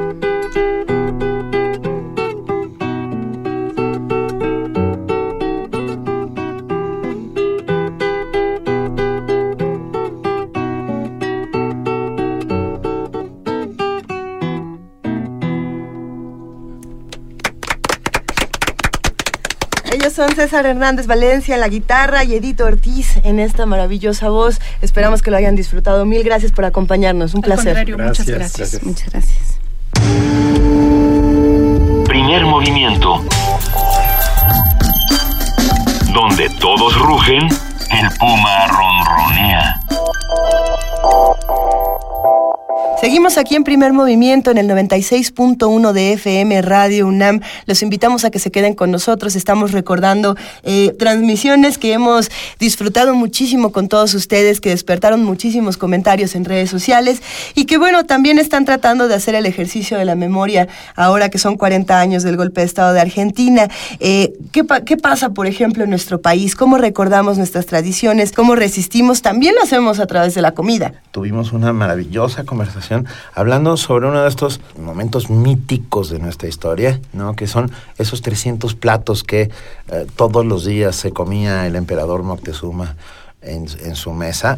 Los invitamos pues a escuchar esta conversación con que tuvimos nosotros tres con Rodrigo Llanes y Luis Equigua sobre los 300 míticos platos de Moctezuma, que por cierto ustedes pueden ayudar a fondear este proyecto y se puede llevar una enorme una enorme recompensa. Jueves gastronómico. Las fuentes históricas mencionan que al Tlatoani Moctezuma le servían más de 300 platos de 30 guisados diferentes. Eso era todo un ritual en la antigua Tenochtitlán. En las cocinas del palacio se ponía un gran empeño en preparar una comida digna de la divinidad del soberano mexica, acostumbrado a comer de forma suntuosa y ceremonial todos los días. Temprano se molían los maíces para preparar el mixtamal, para elaborar tamales y tortillas. En los guisados abundaban las verduras, ensaladillas frescas condimentadas con chiles, chapulines, escamoles, gusanos de maguey, además de la carne de aves, venados, perros y jabalíes, frutas y dulces para el postre. El cronista Fray Francisco de Aguilar refiere la variedad de platillos que presentaban a Moctezuma. Cito textualmente. Enchían toda la sala en rengleras de diversas aves, así cocidas como asadas y guisadas de otras diversas maneras, empanadas muy grandes de aves, gallos y gallinas, y esto en cantidad, codornices, palomas y otras aves de volatería. Otros, sí, le traían pescados de río y de la mar de todas las especies.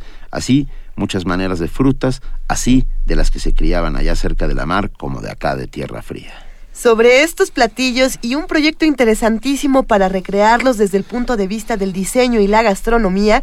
Esta mañana vamos a platicar con Rodrigo Llanes, el es chef e historiador, propietario, como ustedes saben, del restaurante El Holgorio, articulista de la revista Animal Gourmet y colaborador del programa, colaborador del programa universitario de alimentos PUAL. Rodrigo, bienvenido una vez más, qué gustazo tenerte por acá. Luisa, muchas gracias, Benito. Es un placer. Buenos días. Pero no viene solo. No, estas, no. estas curiosas. Como estas- las desgracias. Eso, No me digas eso. Eso lo dijo ella.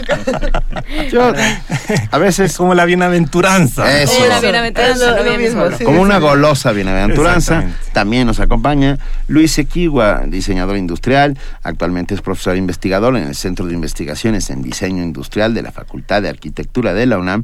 Y su línea de investigación es la evolución y prospectiva de los objetos, a partir de la cual fundó el seminario con el mismo nombre y el laboratorio del Reino Objeto. Luis, bienvenido. Muchas gracias. Es un placer tenerlos a los dos porque, a ver, ¿a, a qué hora se les ocurrió juntarse? Te lo voy a decir para que Sí. eh, se pavoneen en este maravilloso programa.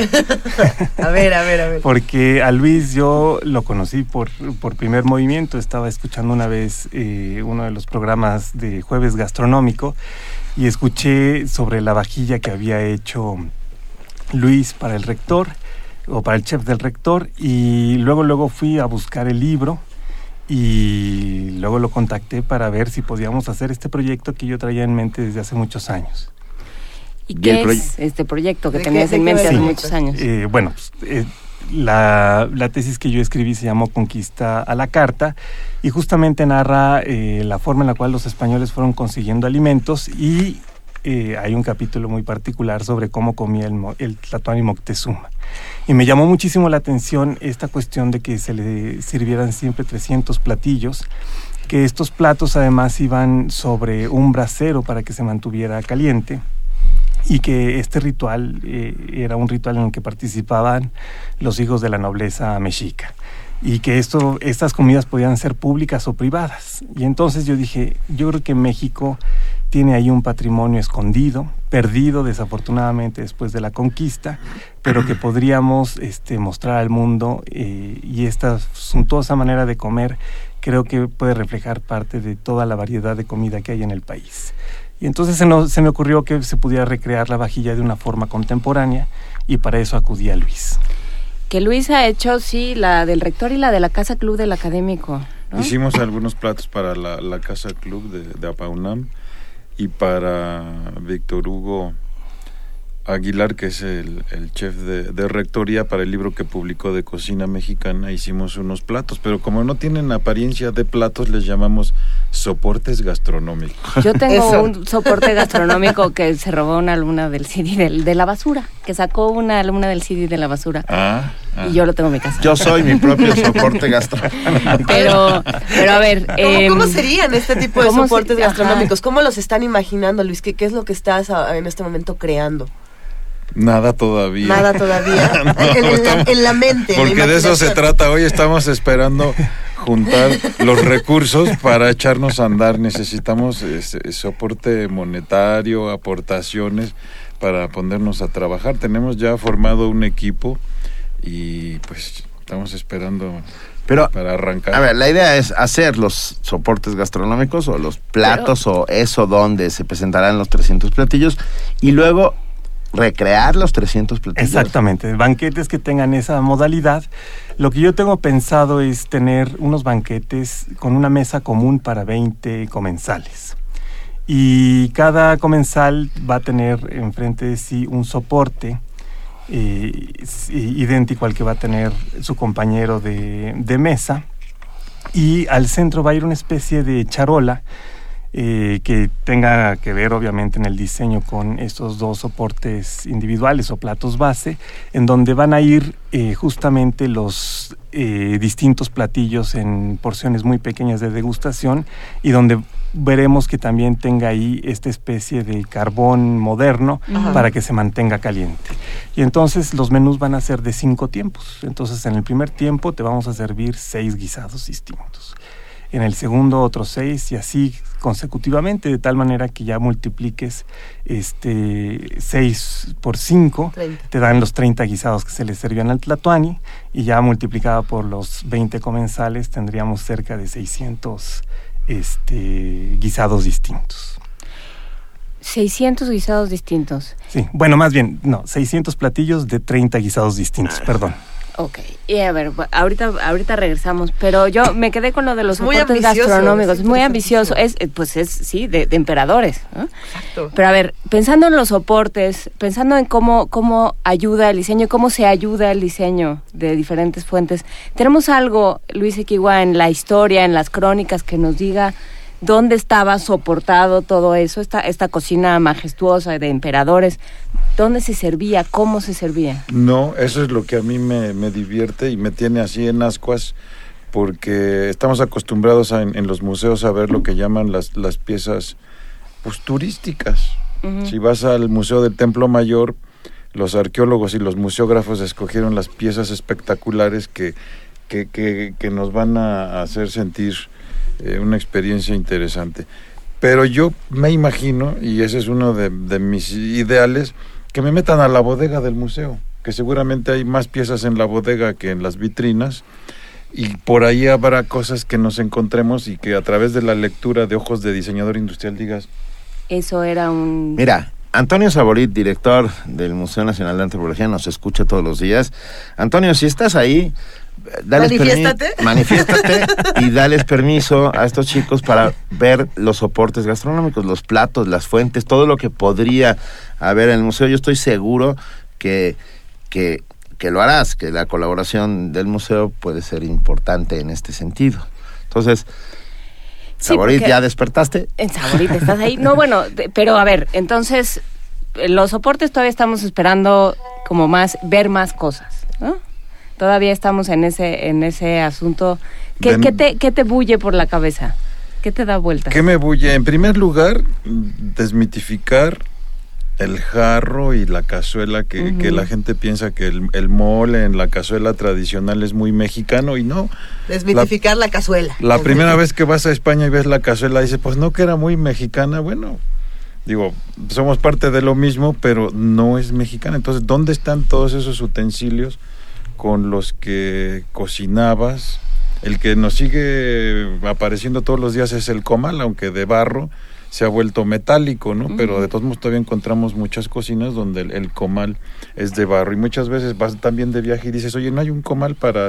No, no hay comales más que aquí, ¿no? Que yo sepa. Pero creo que acabas de decir una de las palabras clave, que es barro. Inevitablemente tendrá que haber barro en todo esto. Sí, eh, hace que sí con la cabeza de Luis Equigua. Sí, ¿y por qué tiene que haber barro y además barro que soporte el choque térmico? Porque Rodrigo habló de queremos cosas calientes. Entonces tenemos Ajá. que tener una, una mezcla de barro que te permita tener calor y que no se, no se fracture eso por el choque térmico. Queremos cosas calientes. eh, ¿Qué cosas calientes queremos? Digo, no podemos hablar de ingredientes? 600 Sí, a todas, sí. no podemos hacer en este momento toda la reconfiguración, pero Claro. ¿cómo qué, como qué es lo que vamos a saborear? Mira, la idea es que est- estos soportes gastronómicos, esta vajilla, pueda eh, usarse dos veces al año con unos menús con esta suntuosidad, ¿no? Porque no lo puedes hacer de diario, tiene que ser algo... Sí, de- bueno. A menos de que fuéramos... este, Emperadores. Sí. y entonces lo que queremos hacer es dos temporadas al año, una en tiempo de secas y otra en tiempo de lluvias, para que los cinco tiempos vayan utilizando los ingredientes que se encuentran en esa estación del año. Entonces en una prevalecerán obviamente chiles secos, eh, carne seca, ciertos productos que se, dan en la época del estío. Y por el contrario en la época de lluvias este, habrá más sopitas, eh, productos frescos, este, crudos, los chiles crudos, en fin. Eh, un poco lo que se trata es también de revisar la forma en la, los ingredientes de la cocina mesoamericana y, incluso vamos a dar un diplomado de esta cocina en el Centro de Estudios Gastronómicos Alejandro Guillot para que la gente que esté interesada en cocinar a la Moctezuma y utilizar esta forma de los 30 guisados eh, aprenda un poco la cosmogonía mesoamericana porque las dos fuerzas que había en, en, esta visión del mundo eran justamente la solar, que era la seca, la, la cálida, y la húmeda o terrestre, ¿no? Entonces lo que tratamos de hacer es distinguir la variedad de ingredientes y de técnicas que hay acorde a cada una de estas fuerzas eh, cósmicas y recrear el sentido este, cósmico de esta comida. A mí ya me pusieron a girar en la cabeza con, esta idea que me parece fantástica y, pregunto si los cuchillos serán de obsidiana uh, o, se utiliza, o se utilizarán uh, instrumentos modernos para la recreación de las comidas. Y las técnicas y también. las técnicas. Sí, sí. Tendrá que haber algunas muy tradicionales. Y lo que pasa es que en la comida sabemos que en ese entonces el tlatoani comía con las manos. Entonces, obviamente no era que tuvieras tenedor y cuchillo para comer la carne de venado o cortar este el lomo de guerrero, ¿no? Este, todo eso ya estaba preparado en la cocina, guisado y llevado. Perdón, ¿cuál es el lomo de guerrero? pues es que también se comía carne humana. que es algo que no Eso se va no lo vamos a recrear no porque ya recrear. no lo permite en los tiempos modernos. La CNDH, en sí. desacuerdo. Yo tenía un tío que siempre se quejaba cuando ponías una tortilla caliente sobre un plato frío. Pues sí. Decía, eso va en contra de toda la etiqueta mesoamericana. No sé cuál era su conocimiento de la De la etiqueta mesoamericana, pero, pero hay una cierta lógica en las cosas, ¿no? Justamente no se trata nada más de cocinar algo con, sí, con, con instrumentos actuales y, y ya, ¿no? Es, es meterse. ¿Cómo, ¿Cómo se han ido in- pues sumergiendo en esta cultura los dos? ¿Cómo ha sido este viaje? ¿Cómo son sus conversaciones? Platíquenos un poco. Ya que las ¿Qué hablan- de qué propiciamos hablan cuando no nosotros. están al aire? Ya que el romance lo propiciamos nosotros, cuéntenos.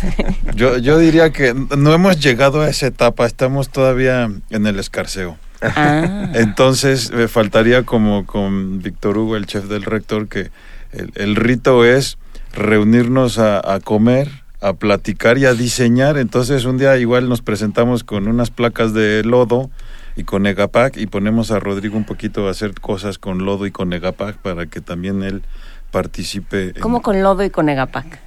la cerámica antes de estar cocida es lodo. Es un lodito podrido, blando, muy plástico. Y para que le puedas poner ahí algo para degustar, le ponemos Egapac. Tomamos fotos, jugamos al lodo y a comer y, y platicamos y de esta manera, eso no lo sabía, entonces eh, de repente se espantan porque les pones ahí la placa de lodo y sí, ¿qué vas a hacer con eso? ¿no? Entonces es lo que llamamos diseño participativo y de esta manera vamos generando formas que, que resultarán interesantes de acuerdo a, a las cosas que, que, que prepare Rodrigo, ¿no? Pero es como una cosa simultánea, ingeniería o diseño colaborativo, concurrente, ya le podemos entrar a las terminologías esas extrañas. Yo- ¿Necesitan testigos? Sí, claro. Sí. que sí. Gracias. Yo creo Porque que tendríamos que ir como testigos de honor. Cómplices, Cómplices cómplices, testigos, dragones, todo eso. Porque, a ver, ¿qué, fuentes, aparte de Fray Francisco de Aguilar y de Bernal Díaz del Castillo, Está Hernán Cortés y esa la Eh, pueden ah, claro, revisar las- en, las- en descargacultura.com. Digo, punto UNAM, este, Punto y ahí ya, ya por ahí les mandé el enlace para que lo suban al, al Facebook. Sí. Eh, pueden escuchar en, en voz de, de un locutor de aquí de Radio UNAM, Si no me equivoco, es la voz de Juan es Estaca. de Juan Stack, La exactamente. Juan. Eh, la crónica de, bueno, más bien la carta de relación en la cual eh, Hernán Cortés describe la Gran Tenochtitlan y la forma de comer del Tlatoani.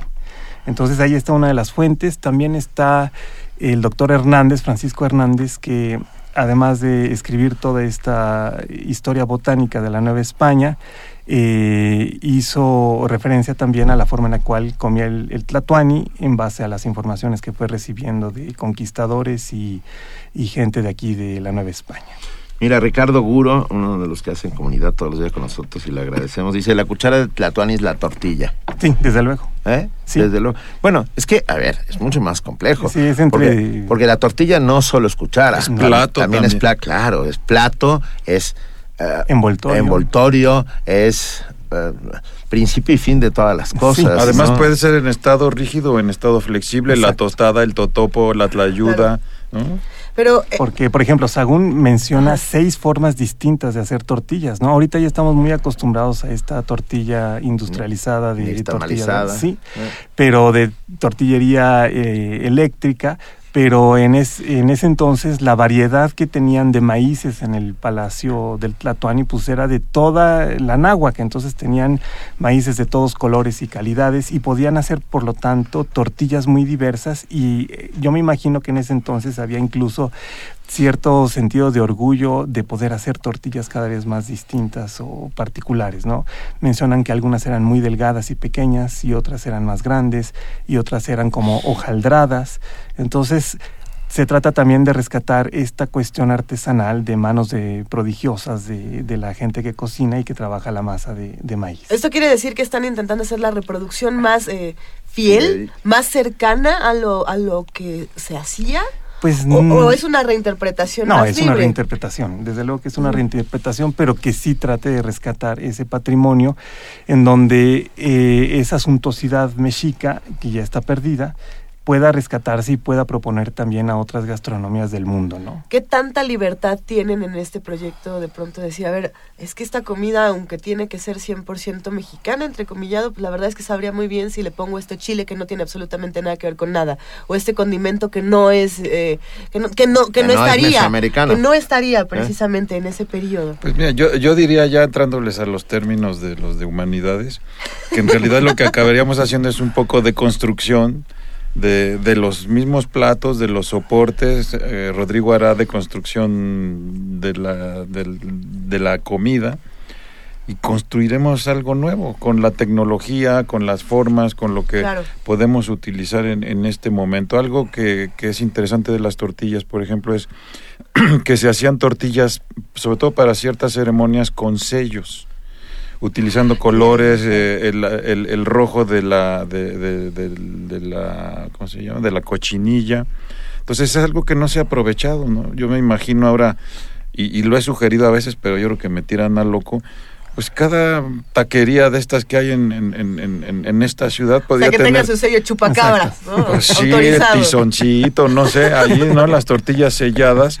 O, o puedes tener eh, incluso a lo mejor un, un, un tweet allí en, en, en la tortilla, ¿no? O sea, cada día cambiarle el texto. O sea, hay, hay muchas cosas divertidas que, que se podrían hacer con las tortillas, además de los, de los colores. Bueno, pues, con la tecnología que hay. Las tortillas podían ser maravillosas. Al Papa le podían haber pasado ahí también sus recaditos en los tacos. A ver, nos ¿Eh? escribe Mil Canava y dice, maravilla. ¿podrían pedir que confirmen los expertos o desmientan si en verdad se comía carne humana? No, sí, sí, sí se comía. Sí se comía, Sí, sí. hay cartas... Las crónicas y incluso hay códices en donde puedes ver este, la cabeza en, en la olla, pues. ¿Y se habla del sabor en alguno de los textos? Pues los españoles ¿Del decían, tipo de sazón? Los españoles sí dicen, y aunque decían que se le daba carne de muchachos, nunca supimos cuál era porque tenía tantas salsas que no sabíamos distinguir si era pescado o guerrero. Pero en el caso de, a ver, en el caso de la, de la comida de carne humana, ah, ¿era meramente ritual o era parte de la dieta? No, no, era ritual. Era, ah, era absolutamente ritual. Sí, sí. Tenía que ver con guerras floridas, Sí. tenía que ver con, con, con, con los cautivos. ¿no? Exactamente. Ah, creo que en los cautivos de Chivanché, justamente, y, y no estamos hablando de mexicas, sino de mayas, también ah, eh, queda claro que se, que se comía de manera ritual, porque de esta a ver, a lo mejor me estoy equivocando, tú eres el historiador, pero ah, adquirías el- la fuerza y el poder que tenía ese guerrero vencido en batalla. Sí, y era parte de, de la misma, eh, o sea, del ciclo de la guerra y que el sol se fortaleciera con estos sacrificios. Y fíjate que este era un privilegio que estaba, digamos, restringido a los guerreros y quizás a los sacerdotes, pero los comerciantes, que eran los de la lana, luego pues les daba cierta envidia, ¿no? Entonces ellos compraban cautivos eh, y luego los llevaban a que se hiciera el ritual para poder también sacrificarlos y comerlos. ¿De dónde vamos a sacar todos estos ingredientes para hacer? Viste que ya me apunté y ya estoy hablando. ¿Dónde- en- ¿Cómo le vamos a el- hacer todos aquí en esta mesa? Puedes usar una palabra de diseñadora prototipear. Ah, no, venga, ¿dó- de- ¿dónde vamos a sacar los elementos para hacer estas comidas? Pues mira, los ingredientes de toda la náhuac, afortunadamente, ¿no? Ha habido mucha gente que se ha interesado. Ya no que- existe el mercado de Tlatelolco, No. O sea, perdón, lo digo como... Pero bueno, está la central de abastos y están comunidades que quieren darnos sus maíces, que son buenísimos y que a lo mejor están en, en Tlanalapa, en Puebla o en distintas regiones. Eh, productores que tienen este, insectos que quieren también colaborar con todo esto. Y lo que sí necesitamos es el apoyo de toda la gente porque el proyecto necesita fondearse. ¿Y, y ¿Ya cómo vamos están a en, hacer en eso? fondeadora o Estamos en alguna en, página? sí, sí. Estamos en Fondeadora, nos pueden buscar como los 300 platos de Moctezuma y ahí verán todo lo que, lo que de todo lo que se trata el proyecto. Eh, necesitamos juntar eh, una cantidad para poder darla a la UNAM para que tengamos todo el soporte material y técnico y de la gente que, que tiene la universidad para este proyecto. Y obviamente queremos dar recompensas porque pues uno da y, y recibe, La fondeadora tiene esa Sí, característica. Uno, uno apoya y dependiendo de cuánto, cuánto das, eh, te dan diferentes Y premios. ya están Sí, sí. empezando a fondear, ya Sí, sí. tienes un... A ver, Sí, sí. cuéntanos. Entonces, este, si tú aportas 500 pesos, te llevas eh, para cuando terminemos la vajilla una comida en la vajilla para el mes más o menos de octubre o noviembre. Ajá. Este, puedes comprar una doble y eso nos, haga- nos cae mucho mejor. Este, si aportas 350 y a cambio te doy en el Holgorio uno de los festivales que solemos dar con un menú completo y una cena conferencia. Si das 200, este, una muy buena comida en el Holgorio y 100 pesos también una muy buena comida en el Holgorio. No, bueno. Está y- chido. como- no, hombre. A ver, ¿y dónde entramos para hacer...? en Fondeadora, así se escribe en, en internet. Ajá. Y luego este dice buscar proyectos, hay una lupita, ¿no? Este, no una Guadalupe, sino una lupa pequeña. y entonces ahí escribes los 300 platos de Moctezuma y ya te lleva al proyecto. Y la forma de, de fondear es muy sencilla, se puede hacer con cargo a la tarjeta de crédito, se puede hacer a través de PayPal, se puede hacer también un depósito en un OXO o en un banco o una transferencia. Y le- Y cualquier cantidad es, es bienvenida. ¿no? ¿De cuándo se a cuándo necesita. se hará el proceso de fondeo? El fondeo tenemos dos meses, dos meses y nos queda muy poquito, digo, bueno, nos quedan como 56 días o 50 días más o menos. Nosotros que ya estamos aquí en la página fondeadora.mx sabemos que les quedan 46 días. 46 días. Eh, eh, hay un video. el video aquí protagonizado por el, el maestro Benito y su servilleta. Hay un video, también te dice las recompensas, dice a partir de 200 pesos te llevas tu comida, cuando pagas mil pesos te llevas dos pases para, para la cena, Eh, hay una descripción y también, bueno, eh, se han conseguido hasta ahora más de 10 mil pesos, llevan 13 mil 310 Exacto. y se espera juntar 110 mil pesos. Yo creo que los. Ah, muy en nada. ya. Ahí vamos. Hoy le entramos, por supuesto. Y además, eh, hoy tenemos un festival en el Holgorio que se llama El Chocolá y entonces este, a cualquier gente que nos el día de hoy, yo le regalo la entrada al festival que tiene una degustación de vinos y chocolates. ¿Y, y a qué hora es? Nada más Es para- a las 8 de la noche. Ok. Y si no pueden hoy, los, los invito al siguiente festival, pero fondeen hoy para que esto se vea Venga, cada esto- vez más lúcido. me parece muy inteligente, interesante todo lo A ver, de entrada ya dijeron que deberías patentar inmediatamente, Luis, este, los sellos de las tortillas. ¿Eh? Ya. Se las regalo con tal de que la hagan. Bueno, Belleza Mexicana dice, buenísimo, tortillas selladas. Luego Mauricio Medina dice, me apunto para hacer conejillo de indias, vamos por ese lodo y la comida. Ah, y Antonio Fuentes recomienda un libro que se llama 70 o 60 años después de la conquista, no, no, no nos queda claro, que se llama Florilegio Medicinal de Juan de Estey- Steineffer, editado por el IMSS en 1978, que tiene mucha información con ingredientes muy peculiares y espera que les sirva. Y por otro lado, César Chirino dice tortillas, plato, platillo, cuchara y mantel, decía Alfonso Reyes. Por supuesto, nos queda más, más que claro. En, dentro de una tortilla cabe el universo. Eso eso está claro. Luis, eh, Rodrigo, para nosotros ha sido un verdadero placer platicar esta, esta mañana y creo que todos debemos apoyar proyectos como estos. Es una idea enloquecedora, muy ambiciosa y, seguramente tendrá muchísimo éxito. Todos vamos a fondear eh, con, lo que podamos. Ya, y ya estamos retitando lo de fundadora con enorme Muchísimas gracias y se lo agradeceremos a toda la comunidad porque yo creo que eh, de la participación de todos pueden salir cosas nuevas para este país. Luis Equigua, Rodrigo Llanes, mil gracias. Eh, vamos, vamos andando y viendo y, la verdad es que es un proyecto maravilloso. Y Antonio Saborit, no te hagas rosca, Museo Nacional de Antropología necesitamos que les abra las bodegas a Luis para que vea cómo eran los platos o lo que se haya encontrado, las vajillas, las teteras, etcétera, etcétera. Muchísimas gracias. Gracias, a ustedes. Primer movimiento. Escucha la vida con otro sentido.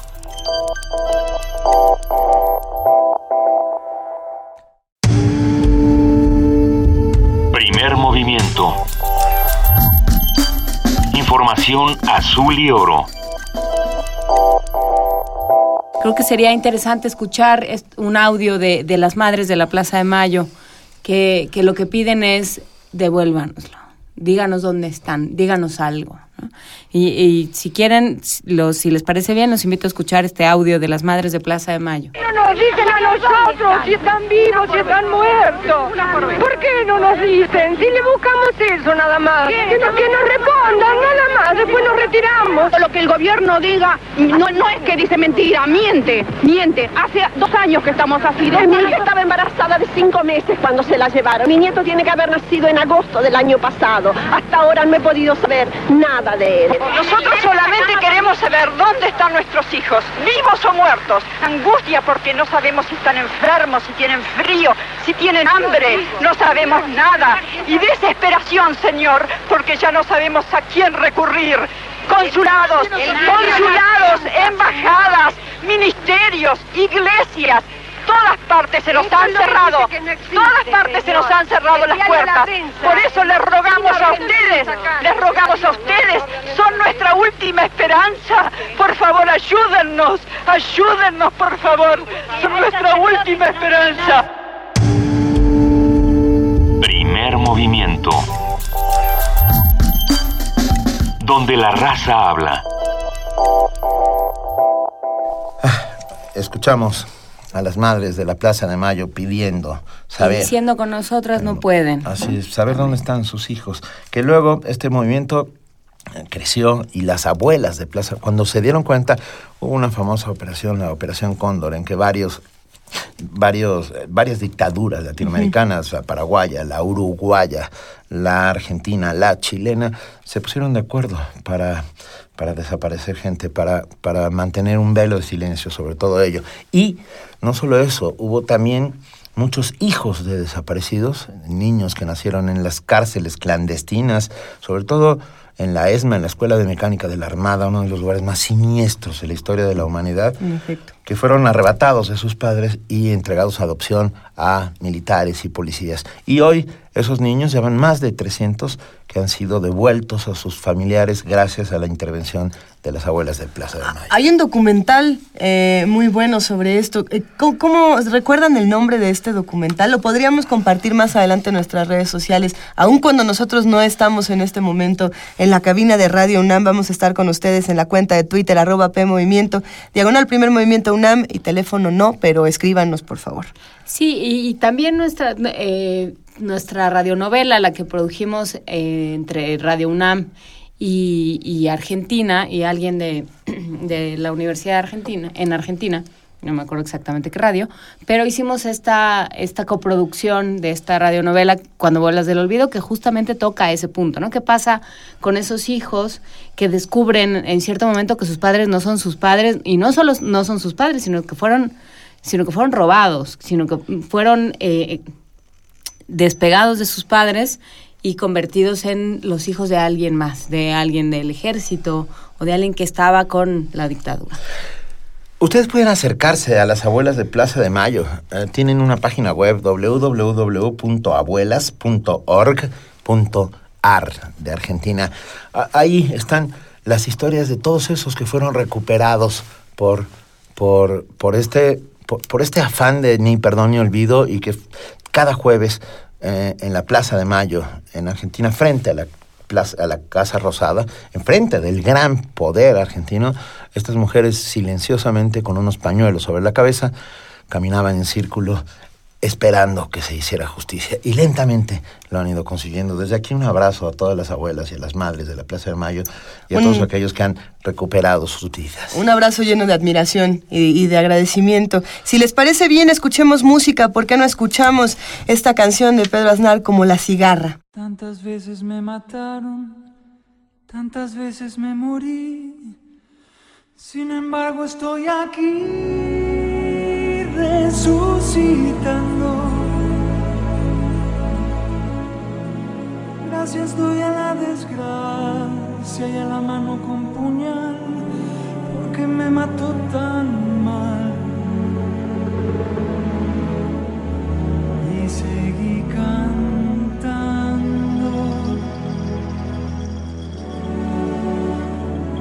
Cantando al sol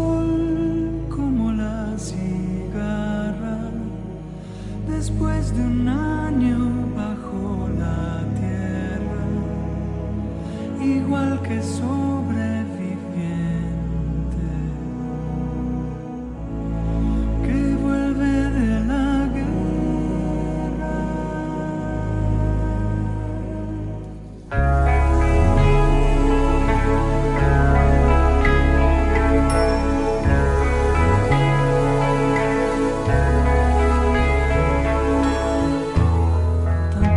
Me borraron, tantas desaparecí.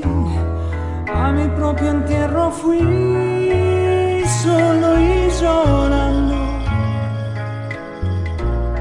Hice un nudo en el pañuelo, pero me olvidé después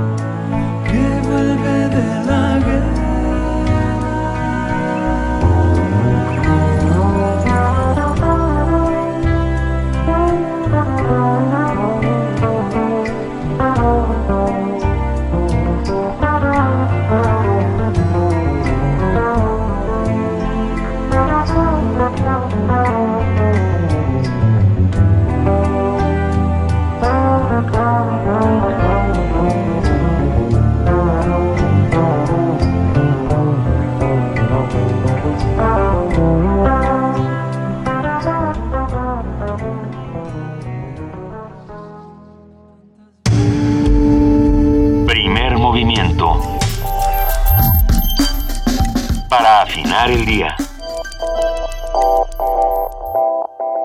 Acabamos de escuchar como la cigarra, Pedro Aznar.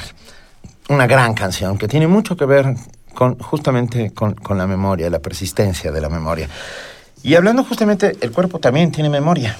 ¿Están de acuerdo? O sea, nosotros seguimos en Guanajuato. Es lo que quieres decir, que nuestro ya- cuerpo ya- se quedó en Guanajuato. Parte se- de nosotros nunca regresó de Eso- Guanajuato. Esto se llama un triple salto mortal al frente, lo que estamos haciendo. Ajá. O sea, no una solo parte estamos de grabados. esos que, que, que somos. ¿Que seremos? En el futuro. Al principio de marzo, que están hablando a finales de marzo. En realidad, hace mucho, mucho tiempo fueron a- al Cervantino, fueron a, a Guanajuato, se toparon con las, con las campanas de la catedral. Con unos amaneceres en Guanajuato maravillosos, porque eso sí, amaneceres vimos muchísimo. Amaneceres y tunas Sí. vimos muchísimo. En el balcón del Teatro Juárez de Guanajuato, donde pudimos transmitir el Festival Cervantino, eh, pasaron cosas bellísimas, me parece. Una de estas conversaciones que tuvimos eh, de madrugada mientras amanecía eh, fue la del proyecto Pleya desde Iván Manzanilla. La recordamos con muchísimo cariño, porque también recordamos cómo todos los que nos escuchaban eh, se unieron a la conversación, disfrutaron las campanas, disfrutaron los gritos y, las estuvieron ahí con algarabías. nosotros. Estuvimos todos juntos. Si les parece bien, escuchemos a Iván Manzanilla platicándonos de este proyecto Pléyades eh, de octubre de 2015, ahora 24 de marzo. Nosotros seguimos aquí en el Festival Internacional Cervantino, hablando de todo lo que está pasando en las calles, hablando de todos los recintos culturales, de todos los espacios donde hay los discursos más diversos y nos toca en este momento hablar de un proyecto eh, muy interesante. Este proyecto eh, Pléyades o Pléyades, todo depende de, de- de dónde viene esta palabra, que lo vamos a platicar. ¿Desde qué parte momento. de las lenguas romances lo veamos? Desde, desde qué lado lo vamos a ver. Pero ya se encuentra aquí con nosotros Iván Manzanilla, él es coordinador de este proyecto. Iván, muy buenos días y muchas gracias por estar aquí esta mañana. Hola, buenos días. Iván pertenece al ensamble de percusiones de la Academia Cervantina. ¿Qué, a ver, ¿qué es eso, Iván? Bueno, eh, es un proyecto, la Academia Cervantina es un proyecto eh, que se origina aquí en el Festival Cervantino y eh, tiene la, la intención de eh, acercar a jóvenes músicos eh, que están estudiando su carrera eh, a la música contemporánea por medio de coaches o, o gente eh, ya especializada en esta música y eh, obviamente para enseñarles aspectos de la ejecución y de la interpretación de la música contemporánea y que después se, se- se traduzcan en un concierto. En este, este año, en este caso, van a ser dos conciertos diferentes. ¿no? La percusión es el inicio de toda la música, por, decir, por decirlo de alguna manera. Es una de las teorías, la otra es la voz, obviamente. Bueno, obviamente, la voz. Pero, ah, a ver, ¿hay cuántas grandes obras se conocen de percusiones? Quiero decir, conocemos un montón de, de clásicos, ¿no? La quinta de Beethoven, este, no sé, puedo recitar algunas de memoria. Pero a nivel percusión, ¿qué, qué deberíamos oír para saber de qué vamos? Bueno, hay tres o cuatro piezas eh, que son que se llaman, se llaman ahora se, llaman grandes clásicos eh, de la literatura para instrumentos de percusión. Eh, todas estas obras fueron escritas para ensambles de percusión y tendríamos que citar primeramente a, a, a Yanis Xenakis, este compositor franco-griego, quien escribió dos piezas, una de ellas, Pleiad, la otra es Perséfasa, las dos son sextetos de percusión. Eh, tendríamos que escuchar obviamente eh, la música minimalista de Steve Reich, cuyo drumming es una obra eh, pilar también, como parte de la literatura para percusión. Eh, y después de eso hay algunas otras piezas eh, que se han escrito también para esta instrumentación y que, y que se, se tocan más o menos eh, frecuentemente. Eh, estoy hablando de piezas, por ejemplo, em, muchas de ellas escritas para ensambles europeos, obviamente, eh, de Gerard Grisey. Tienen una pieza muy, muy bonita que se llama Le, Le Noir de l'Étoile, La Noche de las Estrellas. Este, y bueno, hay algunas otras más, pero yo diría que estas, estas tres piezas son, son básicas. ¿no?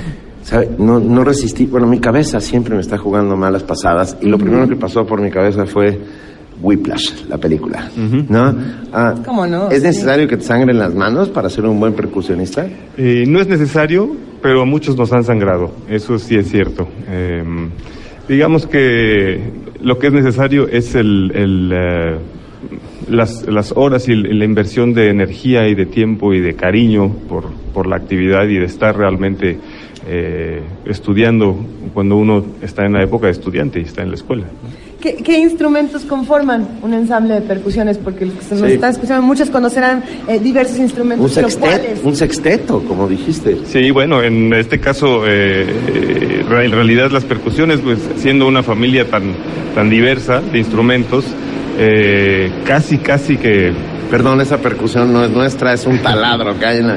Pero nos acompañará como percusión. Sí, sí. Bueno, eh, casi siempre se utilizan dos o tres familias instrumentales, que son los teclados, eh, marimbas, que conocemos muy bien, obviamente, gilófonos, vibráfonos, son estos todos instrumentos afinados. Después está la familia de, las, de, las, de los parches o las pieles, tambores de todo tipo, desde los que se utilizan en la orquesta sinfónica hasta tambores que se utilizan en la música cubana. Todo eso eh, cabe dentro de la música eh, contemporánea y Es de que es un- estas obras. Un mundo, ¿no? Y bueno, y en la música clásica, es que recuerdo haber entrevistado hace muchísimos años al percusionista de la Sinfónica Nacional que se ponía tan feliz cada vez que iban a tocar la 1812, ¿no? De claro, Tchaikovsky, porque hay seis o siete momentos en que ¡boom! Es, es como... A veces hasta cañones usan, si se Sí. puede Sí, decir sí. que el cañón es un instrumento de percusión. El ruido hace. ¿Eh? Hay, hay algo que me llama mucho la atención también de la, de la música de percusión y es el lado ritual que tiene. Eh, por ejemplo, cuando pensamos en los tambores y nos vamos a, a todas estas religiones, desde la santería hasta adelante, donde el tambor eh, era parte de, de todo un ritual, de toda una creencia y tenían vida estos tambores, tenía vida todo este asunto. Sí, Ahí- al, al grado en que, bueno, por lo menos eh, en Veracruz se dice que, que el, el zapateado existe porque no podían existir tambores porque eran del diablo, no podían, estaban prohibidos los tambores. ¿Es Sí. cierto eso? Pues yo no estoy muy seguro, la verdad es que tengo que aceptar que desconozco, como desconozco, pero, pero es muy lógico, porque muchas de, estas, de, de esta música y de muchos instrumentos, eh, digamos que se desarrollaron en América, eh, se desarrollaron por la, la prohibición que tenía obviamente la, la gente en, en- de- con- con herencia africana. Bueno, los huehuetls estaban prohibidos incluso y por eso luego a- acaban as- usando una suerte de mandolinas italianas pasadas por España que les ponen caparazones de... De armadillo. Acaban siendo concheros, pero bueno, y es porque no los dejaban tocar. Sí, Los- sí, sí, el cajón peruano, que el se el utiliza en el flamenco obviamente viene de ahí, ¿no? Híjole, el cajón peruano a mí me enloquece. Es maravilloso. Es Y increíble cómo un cajón, o sea, un cuadrado puede sacar esas eh, bellísimos, además cosas completamente distintas. Eh, imaginemos que eso era una vil caja Sí. que alguien que utilizó como instrumento musical, o es un medio de expresión. Y le fue descubriendo tonos, formas, este, matices. una esquinita no suena igual que el centro, etcétera, La etcétera. quijada, por ejemplo, es percusión. Sí, la quijada es se otro, considera como- es otro gran momento. Es un raspador, digamos, es un raspador de percusión. Pero también- también vibra. Vibra, exacto, y se raspa las, los dientes del, del burro. Oye, Iván, vemos que traes una maleta. Y eso. Sí. Ya nos emocionó. ya No nos- ropa porque ya se va, pero si quieres te la platica. No, cuéntanos qué traes en la maleta. Bueno, en- en la maleta traigo básicamente mis instrumentos de trabajo, que son eh, las baquetas, o los, los utensilios que tengo para... Pero tienes 50. A ver, las está sacando en este momento. un poco de ruido con ellas. Las No, mira eso. Pero sí, son, son muy distintas y básicamente porque cada una eh, Tienen texturas diferentes. está hecha de un material un poco distinto y producen un sonido diferente al golpear el instrumento. Tienes unas que son redondas y que tienen una suerte de estambre. Así es, exactamente. Hay algunas que están eh, cubiertas, el, el, tienen un centro duro, como plástico, como este, y algunas están recubiertas para producir un timbre más, más suave o más... Más eh, mitigado, no, no, ¿no? como más amortiguado. Sí, es un, es un sonido con menos eh, golpe, digamos, con, con menos dureza. Y entonces eh, hay distintas variantes, obviamente. Mientras más cuerda tiene, más suave es el sonido. Es- hay, hay muchas variantes. Los percusionistas eh, nos pasamos el tiempo gastando dinero en, baquetas. En baquetas. Vas por la vida con. Sí, sí, sí. Tengo- Bueno, pero estas son las baquetas que tocan instrumentos. ¿Cuál es tu instrumento preferido? Mm, No puedo decir que tengo. ¿No? Eh, como percusionista y más haciendo música contemporánea, uno tiene que abarcar todo tipo de instrumentos, ¿no? Es eh, desde tocar con las manos, todo, congas, bongos eh, y eso, hasta marimbas, eh, timbales sinfónicos, platillos. Un timbal sinfónico es una locura, es que hace una cama. Es un instrumento maravilloso. Maravilloso. Además que tiene un una poder y una fuerza. Pero además eso, lo que decías hace un rato, aparece muy poco, Muy justamente porque es tan protagónico y, y es eh, tan enfático, pues sí se tiene que guardar, es un, es un instrumento que se guardan mucho los compositores. Sí, sí, sí. Como sí, que es un arma... A Tchaikovsky Un arma secreta, A. Tchaikovsky le A gustaba. Khachaturian también. Los rusos usaban los timbales. Claro, claro. Bueno, Sí, pero sí. porque así son ellos, son bajos, son Como los del Bajío. Así somos en, Rusia también. A ver, tengo una pregunta, pero a lo mejor esta no, viene caso, la longitud de una baqueta también define un sonido, no solamente la forma eh, del golpe y la textura, sino la longitud también podría cambiar algo, o todas tienen una longitud. Eh, la longitud se estandarizó, mm, Ajá. digamos, pero obviamente que una baqueta más corta produce un sonido menos potente, porque hay menos peso en la mano. Entonces sí, sí tiene algo que ver. Se ha experimentado muchísimo con esto, obviamente, y, y hay preferencias también personales. Hay gente que le gustan baquetas más pesadas, otras más. La de la marimba se llama baqueta. Sí. Porque el otro Baqueta es un genérico. Es Ajá, genérico para cualquier- cualquier- de ahí ya podemos decir baqueta de tambor, baqueta de marimba, baqueta de timbal, etcétera. ¿Cuándo se presenta el ensamble de percusiones de la Academia Cervantina? El próximo lunes, lunes 12 a las 8 de la noche en el auditorio principal de la universidad de las escalinatas. Sí, es- ese auditorio está, a mí me gusta mucho. Es grande, es, muy espacioso y va a funcionar muy bien para esta música que vamos a hacer porque es música con mucho sonido. Lunes, ¿cuán- ¿cuántos son los miembros de- del ensamble? En el, en el ensamble eh, habemos eh, seis personas, obviamente porque la pieza de Pleiades está escrita para seis percusionistas, son cuatro estudiantes y dos maestros. En este caso viene una, una percusionista canadiense, eh, que es una, una increíble artista, Sí. y ella va a trabajar con los alumnos, eh, conmigo, para, para hacer esta pieza. Y aparte vamos a hacer ella y yo un dúo, ella tocará un solo en el concierto y yo haré otra pieza solo también. Iván, ¿podemos escuchar algo? ¿Nos puedes dar una ¿Contra la muestra? mesa? Eh, No, no sé, a lo mejor alguna improvisación. De o no todas se maneras, puede? hemos hecho sonar la mesa todos los Sí, días. bueno, pero ahora- ahora, ¿por qué? Por fin ahora va a ser ritmo. agrede, como decía una Claro amiga. que sí, a ver, voy A ver, vamos a intentar que esto funcione. Este es un experimento en vivo que no hemos probado antes, así que dese- deseamos voy a que mover sea el exitoso. micrófono de Iván, lo voy a separar de la mesa para ver qué oímos. Vamos a ver. Es el momento de periscopear. Voy a utilizar Este tres baquetas momento vamos a intentar si periscopear algo. diferencia, ¿no? Está usando tres baquetas diferentes en este momento.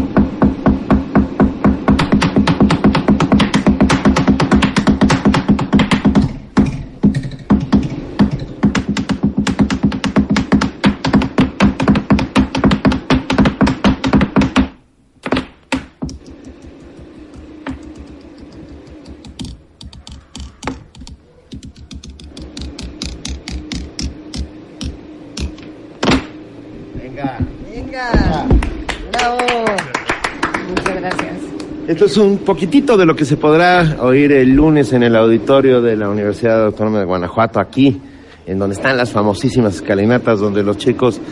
¿Cuántos? ¿Tú eres de aquí? No. No, no, no. no. ¿Pero vives ya aquí? Pues eh, vivo aquí, doy clases en la Universidad de, de Guanajuato.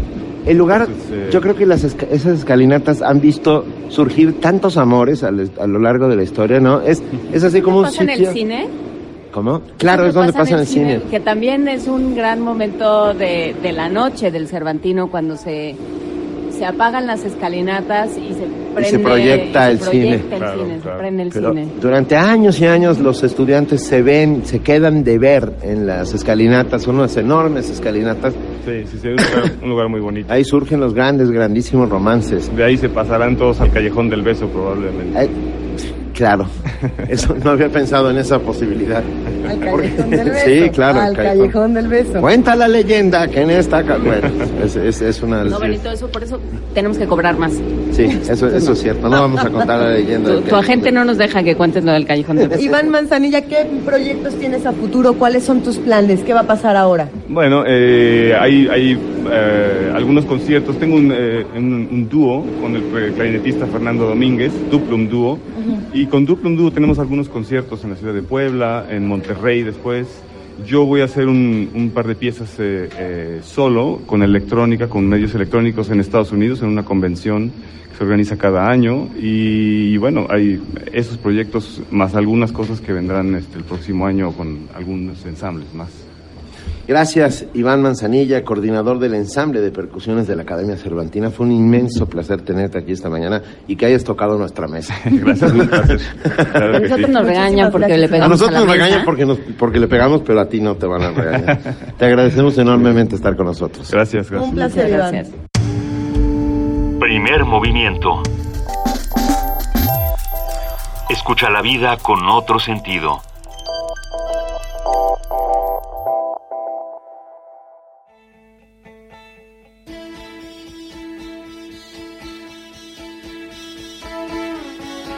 Crecer a golpes. Argentina. Martín Caparrós.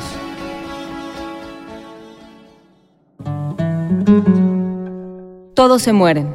Los argentinos no somos la excepción a esa regla. Todos nos morimos. Lo raro es lo que hacemos con los cuerpos. Entre 1976 y 1980, los militares argentinos, con el apoyo de buena parte de la sociedad argentina, se dedicaron a matar militantes de izquierda y esconderlos. Fue lo que el teniente general Jorge Rafael Videla llamó, con prosa envidiable, los desaparecidos. La palabra prendió, fue retomada en muchas lenguas. Jorge Luis Borges confesó muchas veces que su mayor ambición era dejar un giro, una palabra nueva en el idioma. El que lo consiguió fue el más bruto de sus comensales. Desaparecer los cuerpos era fiarlos a un futuro negado.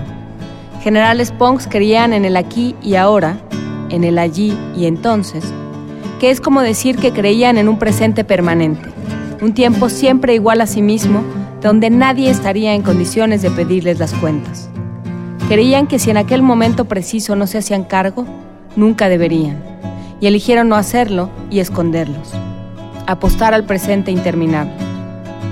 Michel Foucault lo decía bastante claro, el poder muestra su poder sobre el cuerpo del delito, el cuerpo del delincuente, para educar sobre la ley.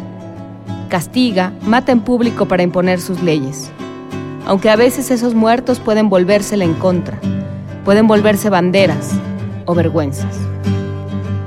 Aquellos poderosos argentinos, siempre mediocres, siempre a media asta, prefirieron no enfrentar sus actos, no educar por medio de esos muertos, solo deshacerse de unos miles que los molestaban. Aquellos militares renunciaron al boato de la muerte y se hundieron en la modestia del hurto, del birlibirloque.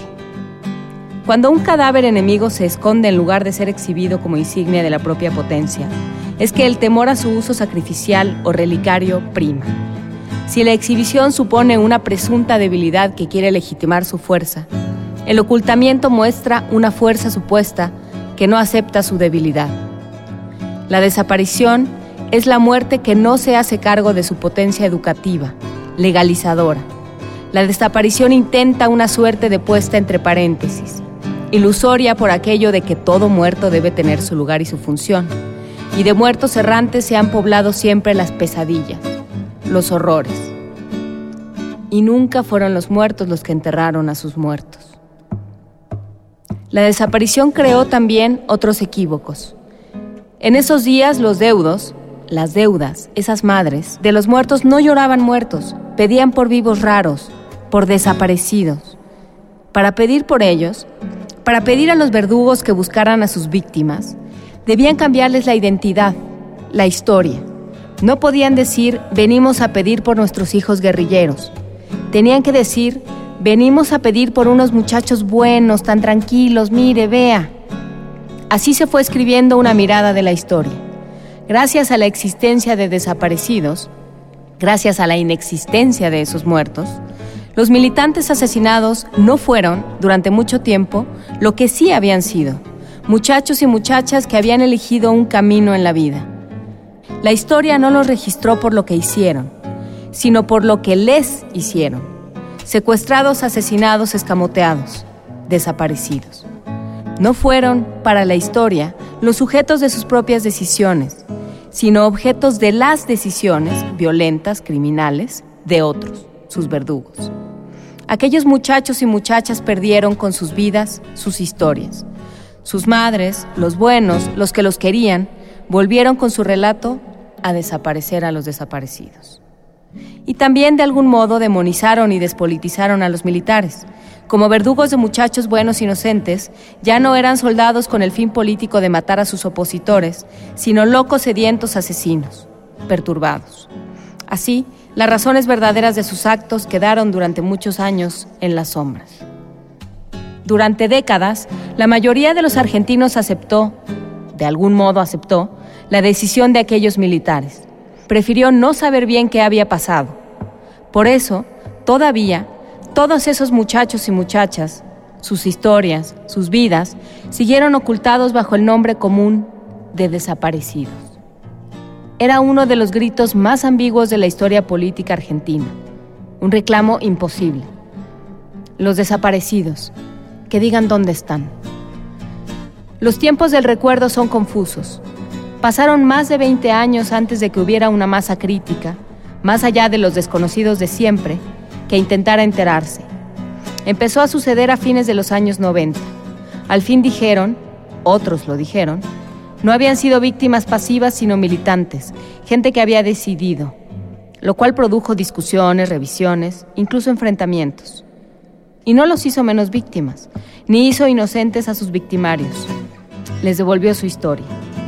A partir de entonces el peso de esos muertos en la vida argentina creció de otra manera. Para un sector bastante amplio se convirtieron en la fuente de toda verdad y legitimidad. Pasaron de ser lo inconfesable a ser lo incontestable. Sí, claro, es hijo de desaparecidos. Su linaje se volvió la línea más perfecta, decisiva. Solo faltaba que alguien tuviera la astucia suficiente como para beneficiarse de esa herencia. Y fue un doctor Néstor Carlos Kirchner, que prometió dos cosas paralelas, que construiría un país normal y que reviviría la memoria, que usó esos cuerpos desaparecidos como nadie, como instrumento para zanjar cualquier debate, para desaparecer cualquier idea. La emoción del recuerdo se imponía, y tampoco importaba que ese recuerdo fuera un relato perfectamente adulterado. El doctor Kirchner hablaba tanto de la muerte. Basaba su mito de sí mismo en el recuerdo de esos muertos desaparecidos. Pretendía que su gobierno era la concreción de aquellos ideales, aunque fuera generalmente lo contrario. Pero después, se le ocurrió morirse. Y otra vez, otra muerte se hizo dueña. En la Argentina no hay político más poderoso que la muerte. Y vuelve, y vuelve, y no nos suelta. Queda dicho, en la Argentina no hay movimiento que funcione sin el respaldo de sus muertos.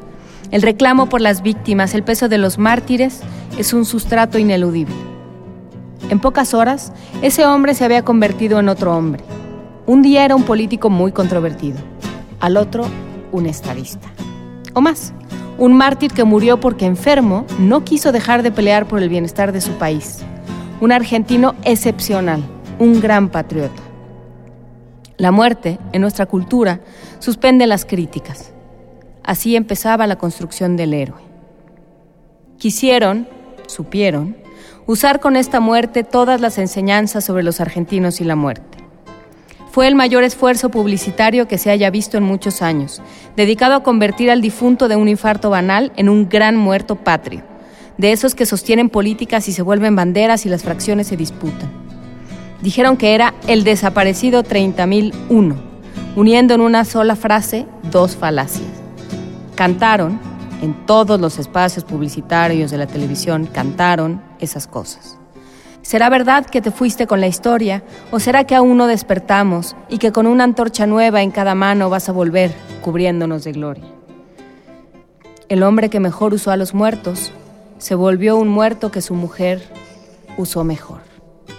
Y, como posdata, para acabar con ese cuento, el último de los desaparecidos, el final por ahora, el exteniente general Jorge Rafael Videla se murió en su cama o en su inodoro el 17 de mayo de 2013.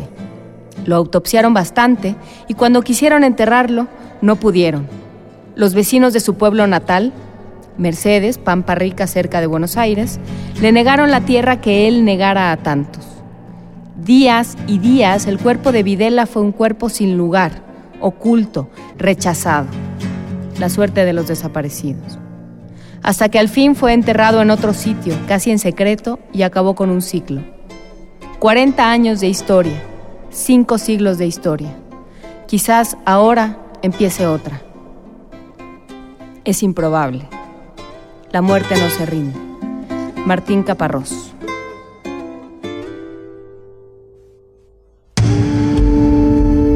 Primer movimiento. Donde todos rugen, el puma ronronea.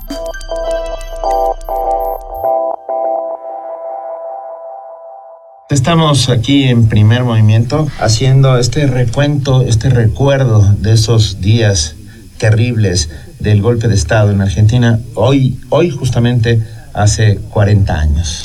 Exactamente el 24 de marzo, eh, que bueno, que empieza este, este proceso que, que no para y que inclusive llega a, otros sitios de América Latina y que se empieza a confundir con un exilio y con un encuentro entre, entre muchos países y entre muchos pueblos que, que se vuelven uno solo a través de, de la solidaridad. Y por ahí queríamos platicar, Benito, de eso queríamos platicar el día de hoy. Justamente, y tenemos un invitado muy especial, me refiero a un, además de un gran amigo, un maravilloso periodista argentino, Carlos Zulenovsky, que eh, además escritor, todo, todo ello conjunto y además eh, conductor de programas de radio, que él eh, llegó a México con su familia justo en esos terribles días y lo tenemos desde Buenos Aires en este momento.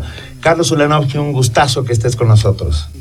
Bueno, también un gusto eh, y una emoción que ustedes eh, recuerden esa fecha, ¿no? Que, es una fecha muy eh, paradigmática, muy emblemática para nosotros y que aquí además va a tener un- una gran repercusión, va a haber una gran marcha popular. Y eh, eh, en verdad que yo estaba en la Argentina en el 24 de marzo de 1976, nos, nos levantamos con, con una marchita militar, ya con todas las radios en cadena, y pero en realidad venía allá de México yo porque eh, una corrección que en todo caso se le debe a la fidelidad histórica el exilio argentino en México eh, es apenas posterior al uruguayo al brasileño especialmente al chileno y empezó en 1974 ¿no? cuando yo llegué por primera vez en noviembre de, de 1974 había muchos argentinos corridos primero por la AAA y por una violencia que ya se había manifestado de diversas maneras en la Argentina, pero es cierto, es cierto que la principal corriente empieza a partir de marzo de 1976. Pero tiene razón, Isabelita, Isabelita Perón eh, ya había logrado espantar a muchos, ¿no? Y, y el brujo López Rega. Claro, sí, sí, la, la, la triple A, digo, eh, nuestra primera estadía en México es entre noviembre del 74 y principios de 1976. Eh, es curioso esto, pero digo, toda la gente, bueno, nosotros habíamos decidido volver por motivos personales, pero toda la gente que, que todos los argentinos que vivían allá nos decían, no vuelvan, no vuelvan porque en marzo va a haber un golpe. El, el golpe de marzo del 76 fue el golpe más anunciado de la historia, se podría decir, ¿no? Este, y incluso anunciado casi eh, de un modo perverso, criminal, desde los medios 30 días antes, ¿no? Digo, hay que ver lo que fueron las 30 ediciones previas del diario La Razón, ¿eh? un diario que en ese momento era un vespertino, ¿eh? que con sus títulos de cada uno de esos días iba anunciando el desarrollo de los sucesos y iba de alguna manera previendo cuál iba a ser ese desenlace, ¿no? Y a pesar de eso nadie hizo caso de estas advertencias, Carlos, o muy pocos. No, y de hecho, el, el- bueno, y en realidad era por eso, los militares sabían que en nueve meses eh, podía haber elecciones democráticas otra vez. Pero bueno, eso era lo que no querían, que hubiera elecciones democráticas, ¿no? O sea, ¿qué era lo que se estaba gestando? ¿Qué se empezó a gestar en 1974 en Argentina que derivó en esta fecha que, que, que recordamos hoy, pero que, como dices, ya se había echado a andar antes? ¿Qué pasó? Bueno, había de hecho una formal y, y enorme tensión entre sectores que pujaban por el poder. Digo, esto es este, eh, eh, esto fue así. Digo, desde eh, sectores económicos que buscaban privilegios hasta la intervención de eh, bueno de la, de la guerrilla no de la guerrilla de izquierda de la guerrilla montonera eh, que habían generado de alguna manera también un clima eh, de, enfrentamiento muy serio, muy serio. A ver, volvamos entonces, ya después de todo este previo en el cual eh, iba a anunciar, eh, la crónica de un golpe largamente anunciado, ah, el 24 de marzo, Videla, esta, este, esta tripleta de generalotes, por llamarlos de alguna manera, toman el poder y, y sucede al- simultáneamente frente a la noche más oscura actos increíbles de solidaridad. ¿Cómo, cómo logran ustedes salir de la Argentina, Carlos? Eh, bueno, en el no- nosotros estuvimos en la Argentina, eh, en las- digamos, en esa estadía hasta eh, abril del 77. En abril, en marzo del 77, eh, bueno, hubo un procedimiento en una editorial en el que en la que yo ya no trabajaba. Eh, yo estaba trabajando en mi otro oficio que era la redacción de publicidad y este, pero me- entre otras personas fueron a buscarme a mí y eh, hicieron un procedimiento eh, tremendo, clausuraron la editorial, eh, secuestraron por 10 días al director de la editorial, a uno de los periodistas principales, a una correctora. Afortunadamente los tres aparecieron con vida. Eh, y mandaron a decir eso, mandaron a decir este que todos nos teníamos que ir del país. Y salimos así con un enorme miedo. Y vos fíjate qué ironía, no tanto miedo como yo tuve en el 74. En el 74 yo sí sentí, eh, tuve la sensación, esa sensación horrible de piso movido. ¿no? Eh, y en el 77 no la tuve tanto, ¿no? Este, hicimos los trámites necesarios como para volver y tuvimos claro que queríamos vol- volver a México. Ya ahí nuestros amigos, los amigos que teníamos, estaban mucho más establecidos, estaban mucho más, eh, eh, bueno, mucho más integrados, eh, que fue todo un, tema, ¿no? El tema de la integración. Y ya desde el 74, yo cuando había llegado, tuve la ayuda de, de mucha gente, mucha gente que, que nos ayudó, que fue enormemente generosa con nosotros, eh, empezando por la familia tuya, Benito. La familia Taibo en su totalidad este, eh, siempre estuvo detrás de todas nuestras grandes, medianas o pequeñas necesidades, ¿no? Y eso nunca lo voy a olvidar. Luis Javier Solana, luego Enrique Rubio, eh, bueno, eh, este, montones de, de- personas que hicieron este, feliz nuestra estadía allí. ¿no? Escribiste, Feliz e inolvidable. bueno, escribiste justamente un libro, un libro absolutamente entrañable y maravilloso, llamado Seamos felices mientras estamos aquí, edit- editado por Sudamericana, que habla justamente de estos años del exilio, ¿no, Carlos? Sí, es un libro eh, que lo empecé a escribir en México en unas cortas vacaciones en la playa. Eh, en la Argentina eh, muchos argentinos ocultaban y negaban todo lo que pasaba porque bueno podían viajar y comprar siempre cosas de a dos, ¿no? Y, y quien más necesitaba disimular y, y tapar era el gobierno militar y un mal día, un mal día nos enteramos que la Argentina le había declarado la guerra a una de las grandes potencias, ¿no? A, a Gran Bretaña, sí, este, por la disputa histórica, disputa por la- las Islas Malvinas. Ah, eh, en medio de esa situación muy penosa, muy triste, allí en Acapulco, empecé a escribir el libro. Y le di los últimos toques en 1983, eso fue en el 82. Y ya de vuelta en la Argentina, se editó por primera vez eh, eh, en el 1984, coincidente con el momento en que Argentina recuperaba la democracia. Se reeditó, ampliado en el 2001 y eh, tuvo otra nueva edición en el 2010. Y el libro, eh, la verdad que por suerte, ¿no? Sigue vivo, me parece que sigue siendo un documento válido para todos aquellos que eh, por lo que fuera, hayan tomado la decisión de alejarse de su país. El título tiene que ver con un, digo, es bueno que lo cuente esto, tiene que ver con una artesanía. Yo trabajaba sobre la Avenida Insurgentes, ahí en el Instituto Nacional de Defensa de los Consumidores. Y, eh, y una tarde, noche, al bajar de terminar el trabajo, este, vi un, a un señor que estaba ofreciendo sus artesanías y eh, vi un- una de esas que es un mirasol, una flor, una plantita, Un girasol, decimos en México. ¿cómo? Un girasol. Un girasol, sí, sencillo, muy ingenuo, casi naif, diría, y que contenía esa frase, la frase seamos felices mientras estamos aquí.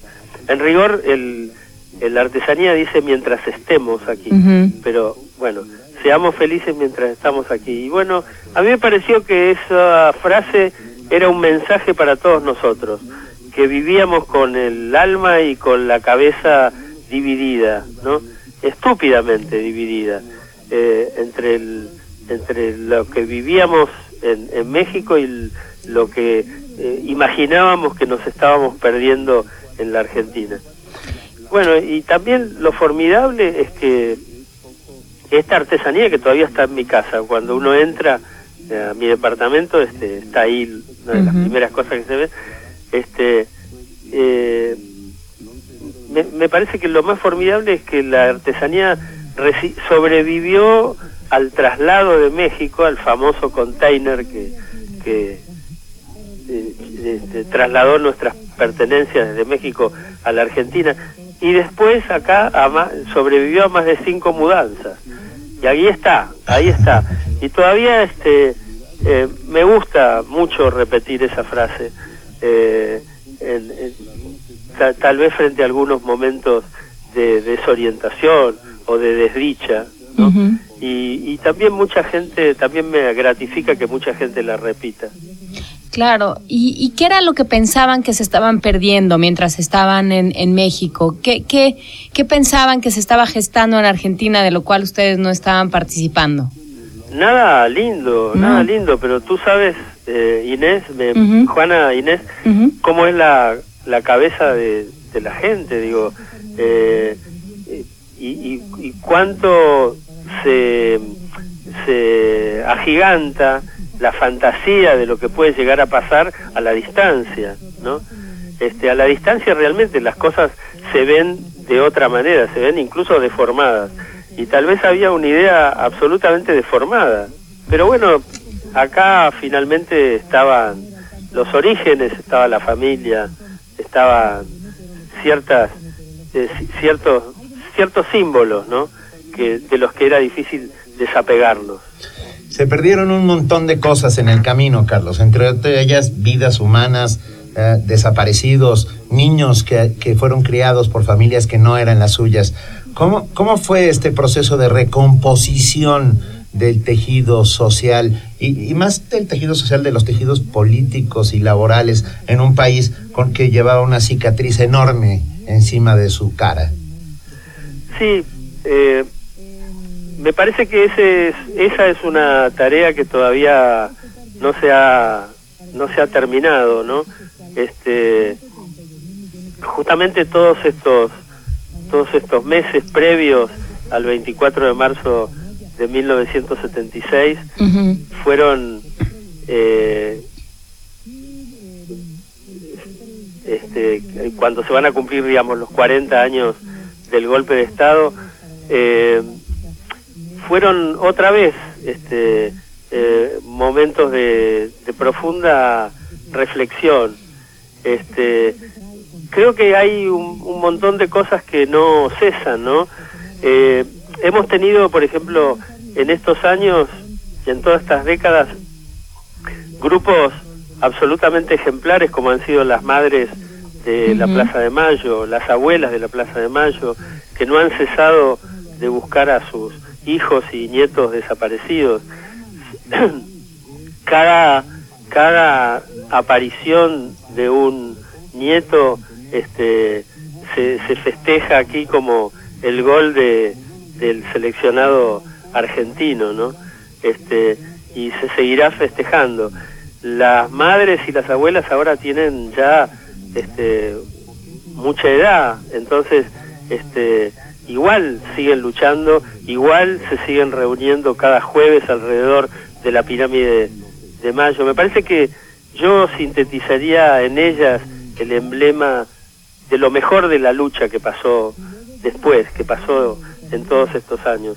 Y, y todo lo que hicieron ellas sin un atisbo, sin un atisbo de revancha, ¿no? Sin, eh, sin olvidar, sin resignar la memoria, pero sin revancha, sin levantar la mano, sin pedir, este, sin pedir violencia. Y sin embargo, aunado a este fenómeno, que sin duda lo es, un fenómeno de resistencia, también hay otras voces, unas voces que vienen desde la extrema derecha, que piden ah, perdón pa- para, a los, para los militares que cometieron atroces crímenes. Ah, yo, yo mantengo la teoría de que no debe haber ni perdón ni olvido, pero no sé cómo se esté tomando en Argentina. No, sin duda, sin duda que existen esos eh, sectores absolutamente retrógrados y nostálgicos de esa de esa violencia han reaparecido eh, lamentablemente digamos con alguna organicidad en los últimos meses este a partir de del cambio de gobierno me parece que el- las gestiones anteriores estos últimos 12 años entre que estuvieron como presidente los Kirchner me parece que fue el tema de los derechos humanos y el de la el- recuperación de todos esos episodios fueron políticas de Estado muy respetadas y muy respetables. ¿no? Sí, en México ahora estamos con justamente con este tema de los desaparecidos, porque por supuesto te habrás enterado, hubo hay 43 muertos eh, desaparecidos en Ayotzinapa, pero a raíz de eso han empezado a, a averiguar y resulta que hay millones de cadáveres eh, que nadie sabe quiénes son y de dónde son. ¿Cómo, cómo, qué dirías desde la desde la experiencia argentina? ¿Qué dirías? No, no, no olvidar y no cejar o qué dirías tú? Me parece, me parece que sí, que esa es una consigna indispensable eh, y, y eso y evitar a cualquier costo, digamos, la, proli- la proliferación de la violencia, ¿no? Digo, me parece que, eh, digo, yo he seguido bastante y además estuve en la Feria de Guadalajara en la, antepe- la penúltima edición y eh, ahí este era impresionante cuando se paseaban este de, de manera bastante espontánea los grupos de, de estudiantes o, o de militantes denunciando eh, lo, lo que había ocurrido ahí en Ayotzinapa. Pero eh, digo me parece eso que, que eh, incluso han venido familiares de algunos de los desaparecidos mexicanos aquí a contar ese drama, ¿no? Y este, digo, me parece eh, que, el, que el camino es ese, el camino es eh, la, la información y no olvidar. ¿eh? Sin lugar a dudas. Y bueno, a ver, Carlos, ¿qué extrañas de México? Eh, en las tardes así nostálgicas, ¿qué extrañas de este país? Ah, es una linda pregunta y gracias por hacérmela. Este, eh, yo, yo digo que que México operó en nosotros, eh, en todo caso, bueno, hablo por mí, ¿no? Eh, un verdadero cambio cultural, ¿no?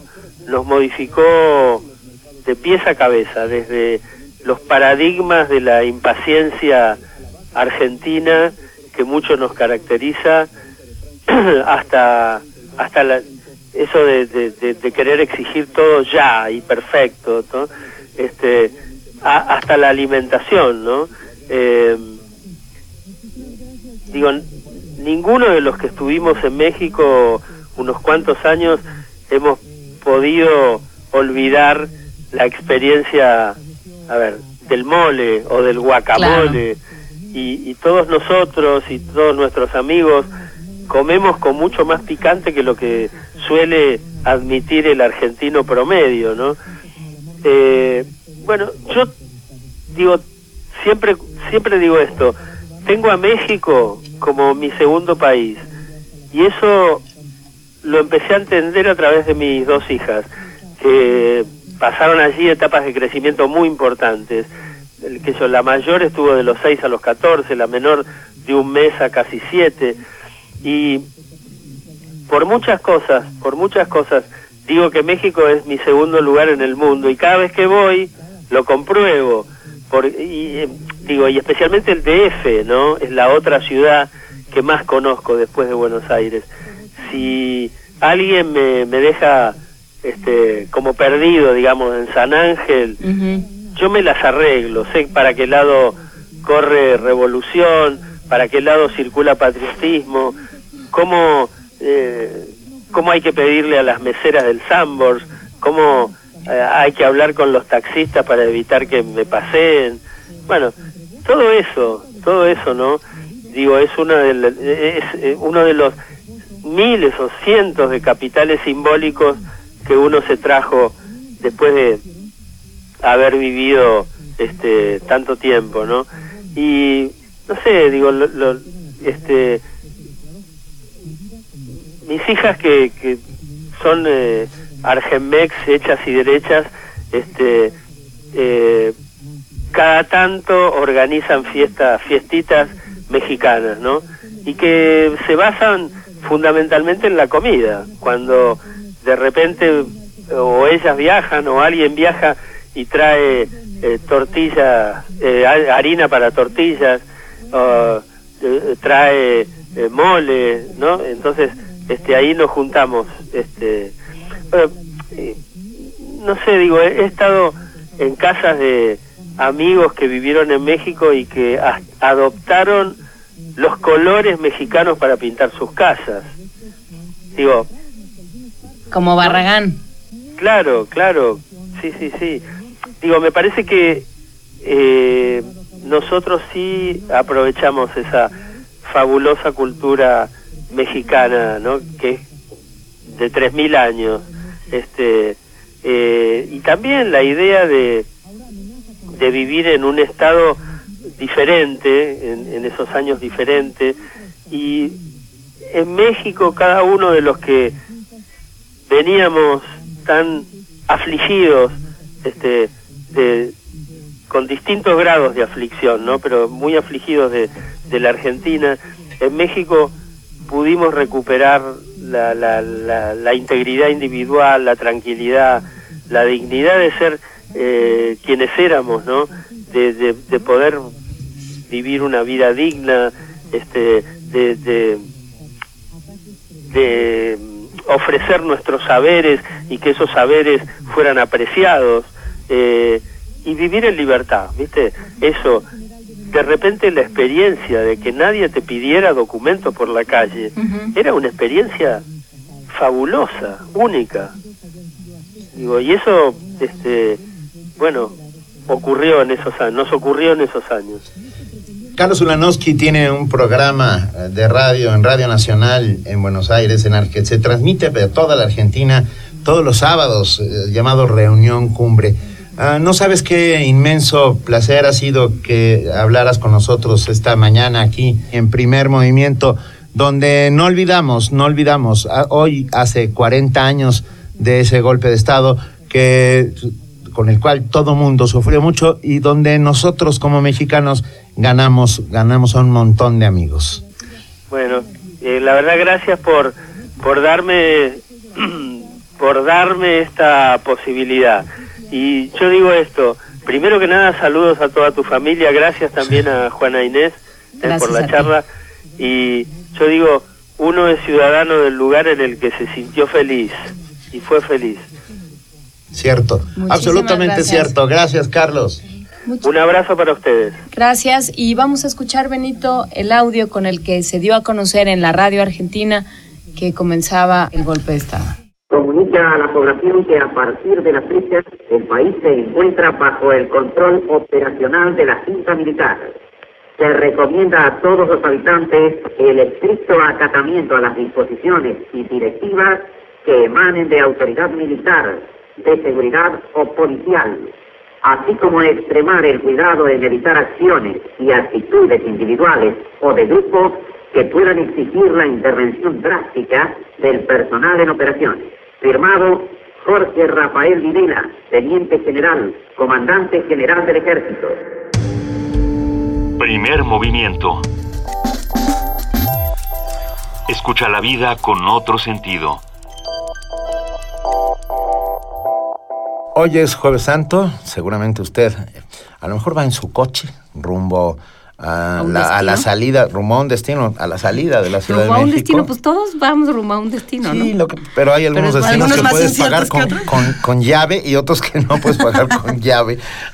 Si va hacia la carretera, maneje con mucha precaución. Usted sabe cómo se pone la Semana Santa. Sea paciente. Las carreteras, sea paciente, tenga mucho cuidado. Escuche Eh, primer movimiento, disfrute, disfrute, las playas. disfrute las playas, disfrute la carretera, disfrute la vida y tenga mucho cuidado. Ah, así terminamos hoy la transmisión de Primer Movimiento. Fue un inmenso placer, querida Juana Inés de esa, querida Luisa Iglesias. Gracias a todo el equipo de producción que ha hecho posible este programa. Nos despedimos, pero nos escuchamos mañana de 7 a 10. No vamos a estar todavía, ¿verdad? No, no es mi imaginación. Nadie, nadie va el, el viernes 25. Sí, vamos. Sí, vamos, vamos a estar en espíritu. ¿En Espíritu Santo? Y. Ah, bueno, cada quien el que quiera. Eh, vamos a estar grabados, pero nos escuchamos en vivo el próximo lunes. Mañana nos escuchamos desde el pasado. Muchísimas gracias, querida Juana Inés de Gracias esa. Muchísimas gracias, querido Benito Taibo. Gracias a todos los que hicieron posible este programa, pero por supuesto a usted que está ahí con nosotros desde el coche, de la oficina, de la casa, en donde sea, haciendo comunidad. Esto fue Primer Movimiento. El mundo desde la universidad.